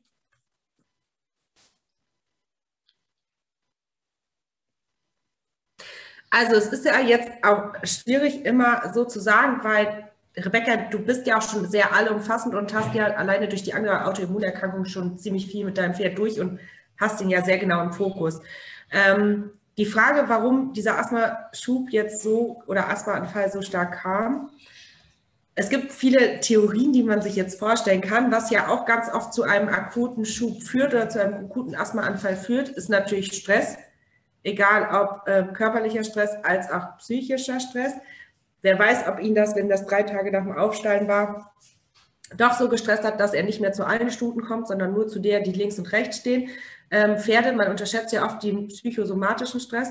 Auch wie ist es, wenn er doch deutlich weniger sieht und die Herde ihm natürlich 24 Stunden irgendwie Schutz, Geleitschutz ja auch gegeben hat, ja. ein bisschen Orientierung und jetzt ist er alleine in dieser Box und kann sich diese Orientierung vielleicht nicht abholen. Da gibt es natürlich unheimlich viele Faktoren. Ähm, ich, hast du den schon mal mit Bachblüten unterstützt? Vielleicht auch ja, nochmal? Ja, das, das, machen wir auch gerade. Also das okay. Interessante ist, jetzt seit Samstag geht es ihm tatsächlich äh, bedeutend besser. Ähm, das heißt, Bachblüten, sowas mische ich quasi selbst an und äh, habe das auch gemacht und dann haben auch Freunde sozusagen Heilenergie und solche Sachen geschickt. Also ähm, das heißt, seit Samstag scheint das sich gedreht zu haben. Ähm, er ist immer noch unsicher jetzt wegen des Nichtguckens. Also es geht mir jetzt auch nicht darum, dass ich jetzt heute Abend äh, hier quasi kompletten Therapieplan oder so möchte. Ich glaube, es ist tatsächlich so, dass ich im Laufe der Jahre auch durch seine Vorerkrankung und auch jetzt aktuell ich bedampfe das Heu ja schon. Ähm, ich habe den Inhalator gekauft, nicht äh, den, den ihr jetzt. ja, ist ja egal, aber ja. Mhm. Vorher, so aus deiner, ähm, du hattest dich ja vorher schon gemeldet, hatte ich auch so das Gefühl, eigentlich von der Akupunktur angefangen hast du so ziemlich auch alles durch, was man genau, machen kann. Genau. Also was, was ich mir jetzt eben noch als Fragen tatsächlich aufgeschrieben hatte, also ähm, dieser Equihaler, von dem ihr gesprochen habt, da habe ich auch überlegt, mir den hinzulegen ich habe aber eben Tabletten auch liegen. Allerdings wirken Tabletten natürlich erst nach zwei Stunden, hatte man mir gesagt, wenn sie oral gegeben werden. Das kann natürlich, wenn es jetzt ein schwerer Anfall ist, beim, bei dem schweren Anfall vor vier Wochen war durch Zufall bei meiner Stallbesitzerin gerade die Tierärztin auf dem Hof und dann bekam er eben auch die entsprechenden Spritzen. Das hat dann natürlich auch seinen Sinn gehabt. Aber ich frage mich natürlich, was ich auch zukünftig dann, dann selbst machen kann, so wie ihr das jetzt eben auch erzählt habt mit, äh, du hast den Equihaler liegen und äh, die Tabletten kann ich gegebenenfalls, damit sie noch schneller über die Mundschleimhaut wirken, auflösen und ins Maul spritzen. Genau. Ähm, was wir jetzt halt machen, das Equipulmin hatten wir auch abgesetzt. Das heißt, jetzt inhaliere ich, so wie heute zum Beispiel, ich komme, dann inhaliert er erstmal eine Viertelstunde mit Salbutamol. Dann Ja. bewege ich ihn. Seit Samstag ist er auch bereit dazu. Er war auch zutiefst erschöpft. Also das, was ihr auch erzählt habt, diese unglaubliche Müdigkeit. Ich meine, er ist eh jetzt kein sehr bewegungsfreudiges Pferd über die Jahre gewesen. Äh, schon immer nicht. Also er macht lieber Zirkustricks und solche Sachen. Aber letztendlich bietet er es tatsächlich jetzt auch wieder an. Schön. Wir haben heute Handarbeit gemacht. Also für mich jetzt bin ich ein bisschen optimistischer. Aber ich werde mir jetzt auf jeden Fall auch die Produkte jetzt von Nature's Best nochmal angucken, ähm, ob da noch was für uns bei ist. Ähm, ich bin einfach, also für mich ist ganz schwierig, aber dieses Beispiel jetzt von euch mit äh, eurem Tinker da, ähm, ich, ich brauche im Moment so ein bisschen, ja, wie soll ich sagen, ähm, neutrale Informationen, dass Pferde damit auch leben können. Ich war so schockiert. Ja, glaube ich. Darf ich einmal fragen, was Samstag war, dass es seit Samstag so viel besser gibt? Was hast du Samstag gemacht? Äh, also äh, er bekam dann die Bachblüten und, Okay. äh, und, und äh, eine Freundin berichtete mir, die schickt Heilenergie. Also ich kann das für mich jetzt selbst, ähm, ich kann das, ja, also sie hatte das nachträglich gesagt, weil ich in meinen Status sozusagen in, bei WhatsApp immer schreibe, wie es ihm geht, weil viele doch äh, teilgenommen haben. Ähm, und vielleicht solche Sachen dann auch obendrauf. Also medikamentös hatte sich nichts geändert. Und Wie atmet der denn jetzt? Wie bitte? Wie atmet er jetzt? Wie ist die Ähm, Atmung? äh, die Atemfrequenz ist normal. Ja. Vielleicht kannst du es ja auch abtun unter einmaliger, schwerer Au- Ausrutscher quasi. Weißt du? Also das heißt ja nicht, weil das jetzt einmal vorgekommen ist, dass es nochmal vorkommen muss. Das muss nicht sein. Ja, er hatte aber im Prinzip ähm, dann, nachdem wir das erste Mal, da war dann aber, ähm, Moment, wie war das? Ich, das Cortison war ausgeschlichen, genau, war ausgeschlichen nach zehn Tagen und da hat er einen kleinen Rückfall gehabt. Okay. Ähm, und was bei ihm für mich auch spannend war, die Atemfrequenz zum Beispiel war relativ niedrig, aber die Atemtiefe, also diese deutliche Bauchatmung, Mhm. die war immer sehr ausgeprägt. Hm. Ähm, da gibt es auch so Variationen. Also bei dem ersten Anfall hatte er auch nichts gegessen, so fand ihn die Stallbesitzerin halt auch vor. Und dann, Mhm. dann ähm, war halt diese schwere Atmung, Nüstern auch zu sehen, Bauchatmung. Aber so mit der Zeit variierte das dann auch. Und das Ja. sind alles so Sachen, wo ich echt dann keinen Plan mehr habe, sozusagen. Nee. Ähm, ein Tipp ist noch, was bei meinem sehr, sehr lange, sehr, sehr gut geholfen hat. Bei dem konnte ich allerdings diese Anfälle auch eingrenzen. Bei dem ist das immer am schlimmsten tatsächlich um den 30. Mai. Das ist kein Witz. Das ist also quasi, kann ich die Uhr nachstellen. Ähm, der, bei dem hat jahrelang sehr gut Eigenblut angeschlagen. Also wirklich Blut raus, Blut rein. Ja, das habe ich auch ähm, gehört. Genau, das wollen wir Anfang nächsten Jahres machen. Ja, also Mach das mal. Richtung äh, Doppelzeit, äh, Pollensaison und so. Genau. weiter. Ja. Das hat drei, vier Jahre richtig, richtig gut und dann Ja. war es vorbei. Dann hat es nicht mehr geholfen, aber die Jahre hat er gehabt, wo es super geholfen hat. Ne? Ja, eben, das ist so dieses Variable. Egal, was man hört, bei einigen war es tatsächlich einmalig, bei anderen andauernd. Und ähm, ja, das macht mich natürlich auch nervös. Also, dass, dass ich quasi überhaupt nicht einschätzen kann, äh, was das langfristig wird, wie viel Einfluss ich nehmen kann. Das ist, ist schon sehr schwierig. Das Rebecca, bringt die, darf ich eine Zwischenfrage Ja. stellen? Und zwar aus dem Chat. Die Daniela würde gerne wissen, Rebecca, in welcher Klinik dein Pferd operiert wurde. Sie hat nämlich auch gerade ein Pferd ähm, mit periodischer Augenentzündung. Ja, mein Pferd wurde an den Augen überhaupt nicht operiert. Das Auge wurde in Standnarkose bei uns im Stall entfernt, wenn es darum geht. Ah, das heißt, er war gar nicht in einer Klinik. Also er war zur Diagnostik äh, bei uns in, in Bagde Heide, meine ich. Da kam ein Arzt, der relativ bekannt ist von südlich der Elbe, der operiert und diagnostiziert dort einmal die Woche. So war es 2016 zumindest. Ah, okay, danke. Ich weiß, dass München, glaube ich, die beste Adresse ist. Für Aber ich meine, Karthaus, also für alle, die ein bisschen nördlicher als München sind, äh, hat auch einen wirklich guten Ruf, ne? Äh, was Augendiagnostik beim Pferd angeht. Ja. Ich habe eine Bekannte mit einem Knappstrupper, die eben bis nach München gefahren ist. Ja, also es war, war zu früheren Zeiten, sage ich mal, war das auch tatsächlich so, aber gerade jetzt ähm, hier der, der Tierarzt, der jetzt ihm das Auge in Standnarkose entfernt hat, äh, der ist irgendwie Teil von so einer Kooperative, die bilden sich speziell zu den Augen fort. Super.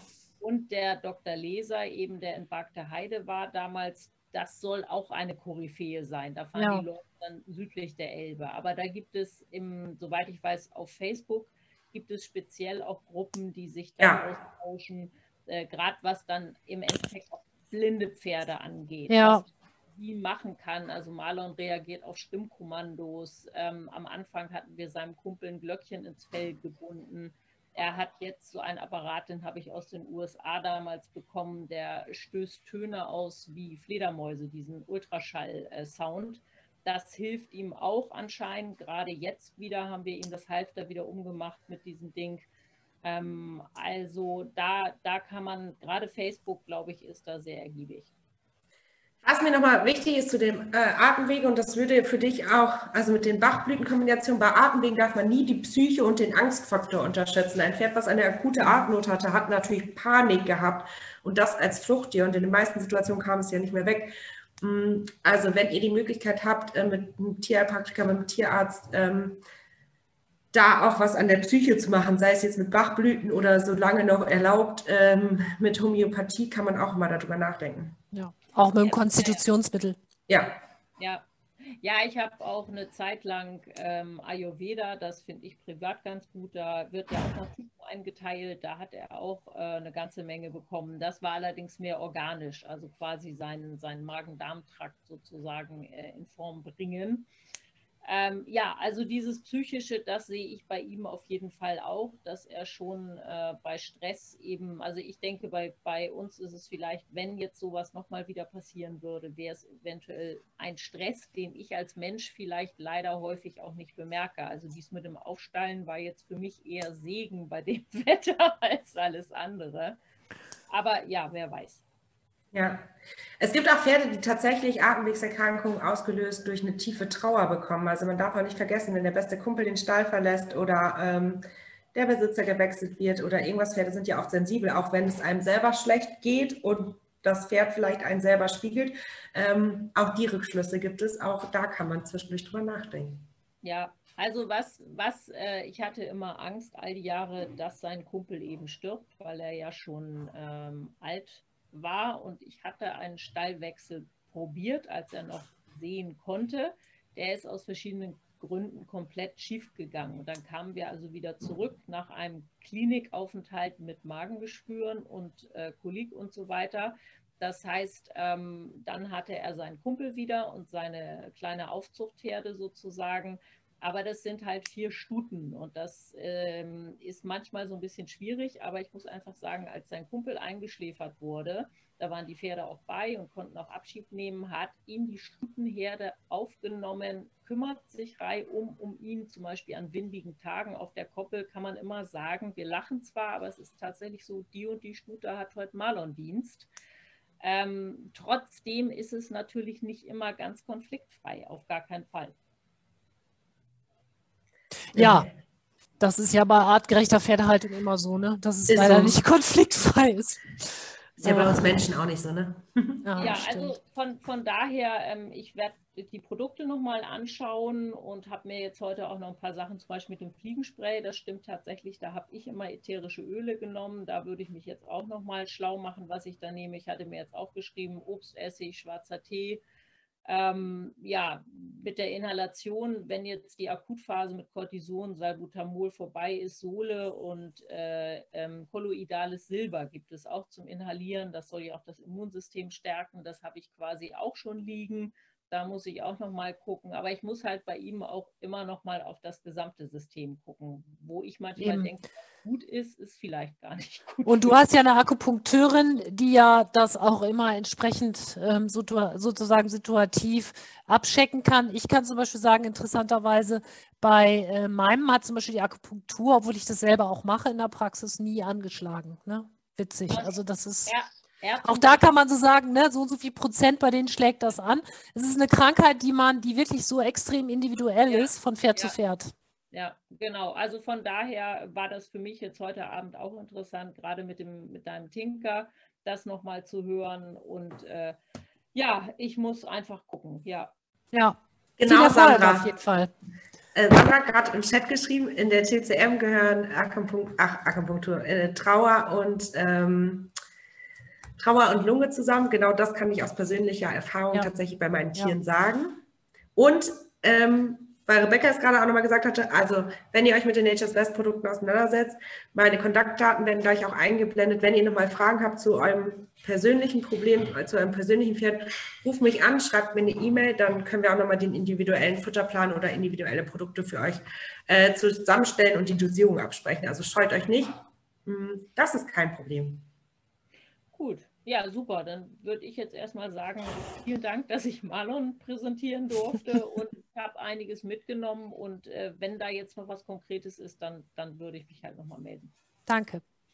Mit magst du einmal die letzte Folie einblenden? Und ich habe noch auf jeden Fall eine Abschlussfrage aus dem Chat von Petra. Und zwar ging es da um das Süßholz. Zu viel Süßholz bei Menschen kann auf Dauer zu Bluthochdruck führen, schreibt sie. Und sie fragt nach den Höchstmengen beim Pferd. Oh, Höchstmenge müsste ich tatsächlich mal eben raussuchen. Das weiß ich nicht auswendig. Ich meine, es wären 30 Gramm, aber ich gucke mal eben. Schau ich 30 Gramm ist dann für, für 500, 600 Kilo Pferd? Ja, genau. Ja. In der Zwischenzeit kann ich mal eben kurz gucken, ob es noch weitere Fragen gibt, die ich vielleicht übersehen habe. Wenn ja, dann mhm. ähm, meldet euch gerne. Ich habe es gleich hier. Ja. Manchmal übersehe ich ja auch ganz gerne mal eine Frage, aber ihr habt ja für den Notfall die Kontaktdaten da eingeblendet, dann könnt ihr euch jederzeit bei uns melden. So, warte mal eben, jetzt bin ich mal gespannt. Da, da, da, ja, lag ich gar nicht schlecht. 10 bis 40 Gramm maximal, also bei den ganz großen. Ähm, dann, und dann ähm, maximal, sagte ich ja, also die ganzen Sachen so maximal ähm, vier bis acht Wochen maximal. Ich glaube, beim Süßholz sind sechs Wochen, die man so geben soll. Und beim Süßholz immer wichtig, einschleichen oder insgesamt bei allen Kräutern. A, um die Akzeptanz zu fördern der Pferde, weil die mögen ja auch nicht unbedingt alles, wobei Süßholz das ist, was sie tatsächlich noch ganz gerne mögen und ähm, da dann immer mit einer Unterdosierung starten, auch um die Stoffwechselreaktionen so ein bisschen abzuwarten, ne? dass man da nicht sofort alles in Riesenmengen, in der Höchstmenge zusammenkippt. Außer natürlich bei so Fertigprodukten wie die jetzt von Nature's Best, wo natürlich genau auch drauf steht, wie viel da gegeben werden soll. Oder schleicht ihr die Sachen auch ein, Franzine? Ne? Da kann man sofort die ganze Dosis geben man kann in der Theorie sofort die ganze Dosis geben, obwohl ich gerade im persönlichen Gespräch das oft empfehle, also ein bisschen individuell, was ist das für ein Pferd und welche Problematiken sind noch ein Pferd mit Stoffwechselproblemen oder mit Darmproblemen, würde ich immer empfehlen, alles einzuschleichen und ja. auszuschleichen. Also Daniela fragt gerade, ob das dann aufgekocht wird. Das Pulver? Ja, wahrscheinlich die Süßholz. Die Süßholzwurzel an sich muss 15 Minuten köcheln. Das Süßholzpulver, was ich immer bevorzuge, weil ich da auch faul bin, das, äh, oder die Liquids, die können so gegeben werden. Dann noch eine Frage von Annika. Ich habe auch noch eine Frage. Meine sehr fünfgängige Islandstute kann leider nicht so super gut galoppieren. Fünf bis sechs Sprünge am Stück sind schon ganz gut. Gibt es eine Gangart, die alternativ auch noch ganz gut die Lunge durchlüftet? Weiß ich nicht, aber ähm, fünfgängig, ähm, da kann sie ja auch passen. Ne? Müsste passen nicht. Nee, obwohl dann haben sie nicht diese Sprünge drin. Das weiß ich gar nicht. Da habe ich noch nie was, also habe ich mir noch nie Gedanken drüber gemacht, tatsächlich. Ja, Ob das jetzt bei Tölt oder bei Pass. Ja, Aber die Gangpferde, ja, für die müsste es ja quasi ein bisschen anders geregelt sein, sozusagen. Denn das stimmt ja, die galoppieren ja wirklich von sich aus wenig, ne? Daniela äh, schreibt gerade eher Trab. Schneller Trab, E- Eher Trab. eher Trab. Hm. Ja, ich meine, der Traber an sich, ne, lüftet seine Lungen ja auch im Rennen. Also ich denke mal, wenn die trainiert sind und dann eben schnell einen Trab einfach auch gehen, wird es schon auch gehen. Ja, das mit dem Pass, ähm, sie schreibt gerade im Chat, Pass ist zu gerade in Anführungszeichen, ja, das habe ich auch gerade gedacht, dass es wahrscheinlich nicht. Ja, Ähm, ja, also tatsächlich können wir die nicht hundertprozentig beantworten. Wahrscheinlich geht es schon. Und ich meine, wenn ein Pferd ins Schwitzen kommt und in die tiefe Atmung, das kann man ja auch tatsächlich, wenn man lange und intensiv trabt, erreichen. Ähm, es geht nur darum, dass die Lunge ganz durchlüftet wird im Galopp. Wenn der nur fünf, sechs Galoppsprünge macht, dann trabt ihn richtig und dann kitzelt die fünf, sechs Galoppsprünge raus. Und das wird ja tendenziell auch meistens mehr mit den Galoppsprüngen. Ne? Also irgendwann wird es ja mit der Stute hoffentlich was, dass sie auch zehn schafft und dann steigerst du das. Das waren bisher alle Fragen im Chat. gut, Haben wir fast gar nicht überzogen. fast gar nicht überzogen. Und äh, Franzi, das war's. Meine Das Lieben, war das letzte einmal Krankheits- die, das, nee, Krankheits, letzte Krankheitsthema. Ja, letzte Mal Krankheits- backen wir. Wie machen wir das denn eigentlich? Backen wir live? Ja, wollte ich ja, aber da äh, waren ja nicht alle für. Wir überlegen uns das noch. Also im Dezember machen wir mit euch eine Weihnachtsfeier sozusagen, indem wir backen ähm, und Rezepte vorstellen. Und da Äh. darf es auch Glühwein geben dazu. Ja, Ja, schön. Einen schönen Abend euch allen. Bis, Bis dann. dann. Tschüss. bis bald. Tschüss.